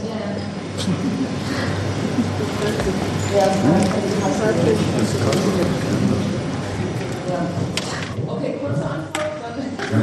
Die kann ich auch nur kurz machen, weil äh, da hat ja die Uli, glaube ich, auch schon ange, äh, angedeutet, dass da ja auch noch äh, entsprechender Erklärungsbedarf besteht. Ähm, das Ding ist, äh, ich sage mal, im laufenden Verfahren, von daher werde ich im Einzelnen noch nicht zusagen, weil auch die Personen natürlich davon betroffen sind. Ähm, eins ist natürlich aus meiner Sicht ganz klar, im Hinblick auf die Aussprache, wir werden, und das haben wir auch an dem Fall versucht, äh, entsprechende Informationen beizuziehen von den jeweiligen beteiligten Verantwortlichen und haben an der Stelle natürlich auch den Anspruch, den Sachverhalt beides möglich aufzuklären. Und äh, wenn es in irgendeiner Form einen Hinweis darauf gibt, dass es sich um Ordnungswidrigkeit handelt, dann werden wir das überprüfen.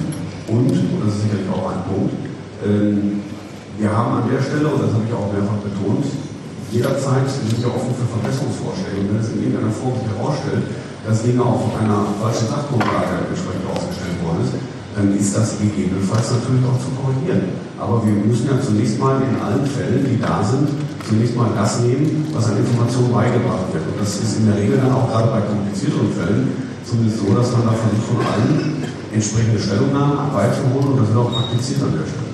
Und aber die Info über den Vorfall selbst, äh, die haben Sie dann von der Polizei bekommen, von der österreichischen Polizei. Weil wir liegen ja jetzt von Österreich. Also da wurde ja. Ja, nee, also um mich mit, äh, ganz kurz, dann wieder noch. Also polizeiliche Zulieferung. Genau, okay. Von Sachverhalten, aber auch ergänzend mit Stellungnahmen von Tempo Karlsruhe etc. Ja, okay. Dann würde ich jetzt bitte, an, weil wir die anderen, glaube ich, mit dem Mittagessen angefangen haben, Antje und einigt euch bitte da auf diese ähm, Bedeutung für Fans. Das wird dann das Schlusswort sein. Von dem Schlusswort vielen Dank an, ähm, an dich auf vielen Dank an, die, an euch im Publikum. Ähm, ich weiß, es sind mehr Fragen offen geblieben, als beantwortet wurden, aber genau, jetzt hat ihr noch Zeit, das aus abzuklären. Also, nochmal kurz die Frage Bedeutung Fan, äh, Stadionverbot für, für Fans. Mich darauf reduzieren soll, ich würde jetzt noch gerne eigentlich zwei andere Sachen sagen. Ähm, ähm, ich glaube, dass die meisten, das ist ein sehr, das ist ein sehr heikles Phänomen, das Stadionverbot zu bekommen. Äh, es gibt verschiedene Blickwinkel. Einerseits natürlich dieses Ding, dass man, man ist nur 90 Minuten außerhalb vom Stadion, ansonsten ist man ja in seiner Gruppe drin. Es sei denn, es gibt solche Urteile, ich glaube, dass da bayerische Verhältnisse ganz besonders sind, die machen das auch, die es auch, dass es über Gerichte zum Beispiel dann auch noch Kontaktverbote gibt oder äh, irgendwelche komischen Sachen, die äh, wirklich dann nur Juristen verstehen. Äh, das ist dann auch im Jugendstrafrecht, äh, diese Kontaktverbote, die bei Erwachsenen gar nicht funktionieren. Zumindest meines Wissens nach. Ähm, für Leute ist es ein Ausschuss aus einer sozialen Gruppe, grundsätzlich, nämlich aus dem Freundeskreis. Das ist eine, eine, ähm, eine Situation, in der ein ganz wichtiges Moment der Gemeinde, der Gruppe nämlich nicht gelebt werden kann, nicht geteilt werden kann. Ähm, ich persönlich und auch als Fanprojekt-Mitarbeiterin würde sagen, dass es, ähm, dass, äh, es dann gleichzeitig auch noch so etwas gibt wie ein Heldentum. Es gibt äh, auch ein Märtyrertum, das ist eine Sache, die auch zum Teil zu der Statuserhöhung innerhalb der Gruppe führt. Das ist eine Beobachtung, die wir als Fanprojekte machen, wo Leute zum Teil auch das zum Teil zu ihrer ähm, Fanbiografie dazugehört und dadurch auch der Status innerhalb der Gruppe erhöht wird. Das finden wir ausgesprochen problematisch. Das würden wir auch, auch allein schon deswegen würden wir sagen, keine Stadionverbote, äh, wenn Leute innerhalb einer Gruppe ein, eine besondere Rolle haben wollen oder haben sollen, also aus ihrer Gruppe heraus, dann ist das ein Prozess innerhalb der Gruppe und nicht, weil irgendjemand äh, in irgendeiner Form mit irgendwelchen Sachen belegt wird von außen. Ähm, wir ähm, erleben leider auch, dass, ähm, dass äh, Betroffene oft keine Ahnung haben und aber auch keine, äh, keine Informationen äh, beschaffen. Deswegen habe ich das vorhin auch nochmal so extra explizit gesagt, dass sozusagen ähm, oft Stadionverbote und die Geschichten, die da drum rumlaufen, kursieren bis zum Anschlag. Also auch diese Geschichte mit Karlsruhe und Innsbruck ist zum Beispiel schon im November, äh, im Dezember in, in DFB gewesen. Also der, der, das ist nicht eine Sache, die jetzt plötzlich Mitte Januar plötzlich auftaucht, sondern es immer weitergetragen wird. Und es ist natürlich richtig, dass Skandale auch als Skandale behandelt werden, aber ich finde es auch wichtig, wenn, äh, wenn es sozusagen auch erkannt wird, dass, ähm, dass nicht alles, was irgendwo erzählt wird, auch der Realität, also der, der Wahrheit entspricht. Also es gibt auch unglaublich viele Gerüchte, die einfach nicht stimmen. Und ich finde es jeder, der hier sitzt, jede, die hier sitzt, sollte für sich auch irgendwie eine bestimmte Kompetenz entwickeln. Wenn ich, wenn ich eine Fahrkarte bei der Bahn kaufe, dann weiß ich auch, wie das funktioniert. Und wenn ich äh, in den Stadion gehe, dann weiß dass ich Schwarzfahren, wenn man Schwarzfahren irgendwie erwischt werde, dass ich eine bestimmte Strafe bezahlen habe. Ich finde, eine bestimmte Kompetenz sollte man sich schon aneignen. Das heißt nicht, dass man die Richtlinien auswendig können muss, das ist Quatsch, das kann kein Mensch, die verändern sich auch alle, alle halbe Jahre. Von daher, da gibt es immer Feinheiten, die dann nochmal sich äh, Seite gibt es natürlich Leute, die Kompetenz haben und die sollte man dann eben auch ähm, ansprechen. Ich bin mir nicht so ganz sicher, ob äh, das jetzt deine, deine, die Antwort auf deine Frage ist. Du würdest sicher mehr leiden können, aber ich kann das leider nicht, weil ich finde, die Leute, die starke Verbote haben, sich selbst auch oft in der Form auch ein bisschen, das kann ja nicht besser. Ich schweife jetzt ab ins ja. Breite, das wäre, glaube ich, Quatsch. Also ich kann einfach sagen, dass, dass vieles von dem, was äh, auf Fan-Internetseiten, vor allem eben auf den, bei den Zusammenschlüssen, weil da ja ein bisschen gebündelt wird, hat absolut super Pro-Seminar-Qualität in dieser Hinsicht. Also da erklärt sich, erklärt euch eigentlich selbst, ihr seid ja zum Teil auch in den Seminaren, gerade die Ultrabewegung ist ja vor allem auch eher, eher, nicht nur, aber eher eine, eine bildungsbürgerliche, im Gegensatz ja, zu den 80ern zum Teil, ja, äh, wenn man sich da die Artikulationsform anguckt. Also letztendlich erklärt ihr das wunderbar selber. Und darum soll es ja eigentlich auch gehen. Pädagogik ist dazu da, um sich abzuschaffen. Deswegen geht es immer darum zu überlegen, wie können wir zum Beispiel eben Verbote abschaffen, was müssen wir erreichen. Wie erklären wir uns das Phänomen? Das Problem, was ich sehe, ist, äh, Fans erklären sich das Problem selber wunderbar, aber wer erklärt es der Polizei? Ähm, es gibt Fanprojekte bei den Fans. Fanprojekte bei den Fans, die da nochmal mithelfen. Gibt es sowas auch bei der Polizei, denen man erklärt, dass äh, was die Dinge bedeuten, äh, wie Zusammenhänge funktionieren, dass Jugendsubkulturen sich in den letzten 40 Jahren vielleicht auch ein bisschen verändert haben, was sich die ganze Welt verändert hat. Äh, verstehen die das dann auch am Ende? Ich habe neulich, was ich ganz interessant fand, auf dem Podium mal gehört, da saß ein Gewerkschafter der Polizei neben mir, das ist total schade, dass wir noch nicht da sind, der nämlich, und der meinte, ähm, wir haben totale Probleme, am Wochenende Einsatzkräfte zu finden, weil unsere Leute selber bei Ultras sind. Ähm, die versuchen möglichst freizukriegen, selber ins Stadion zu gehen. Und dann komme ich wieder zu meiner Ausgangssituation zurück. Die beiden Männerbünde, das müssen nicht mal nur Männer sein, also das sind Sachen, die als männlich konstruiert sind. Ähm, wie, wie setzen wir uns eben auch auf der anderen Seite her? Wo, wo erklären wir das eben auf der anderen Seite? Und, und äh, ansonsten wird es zu weit gehen. Okay.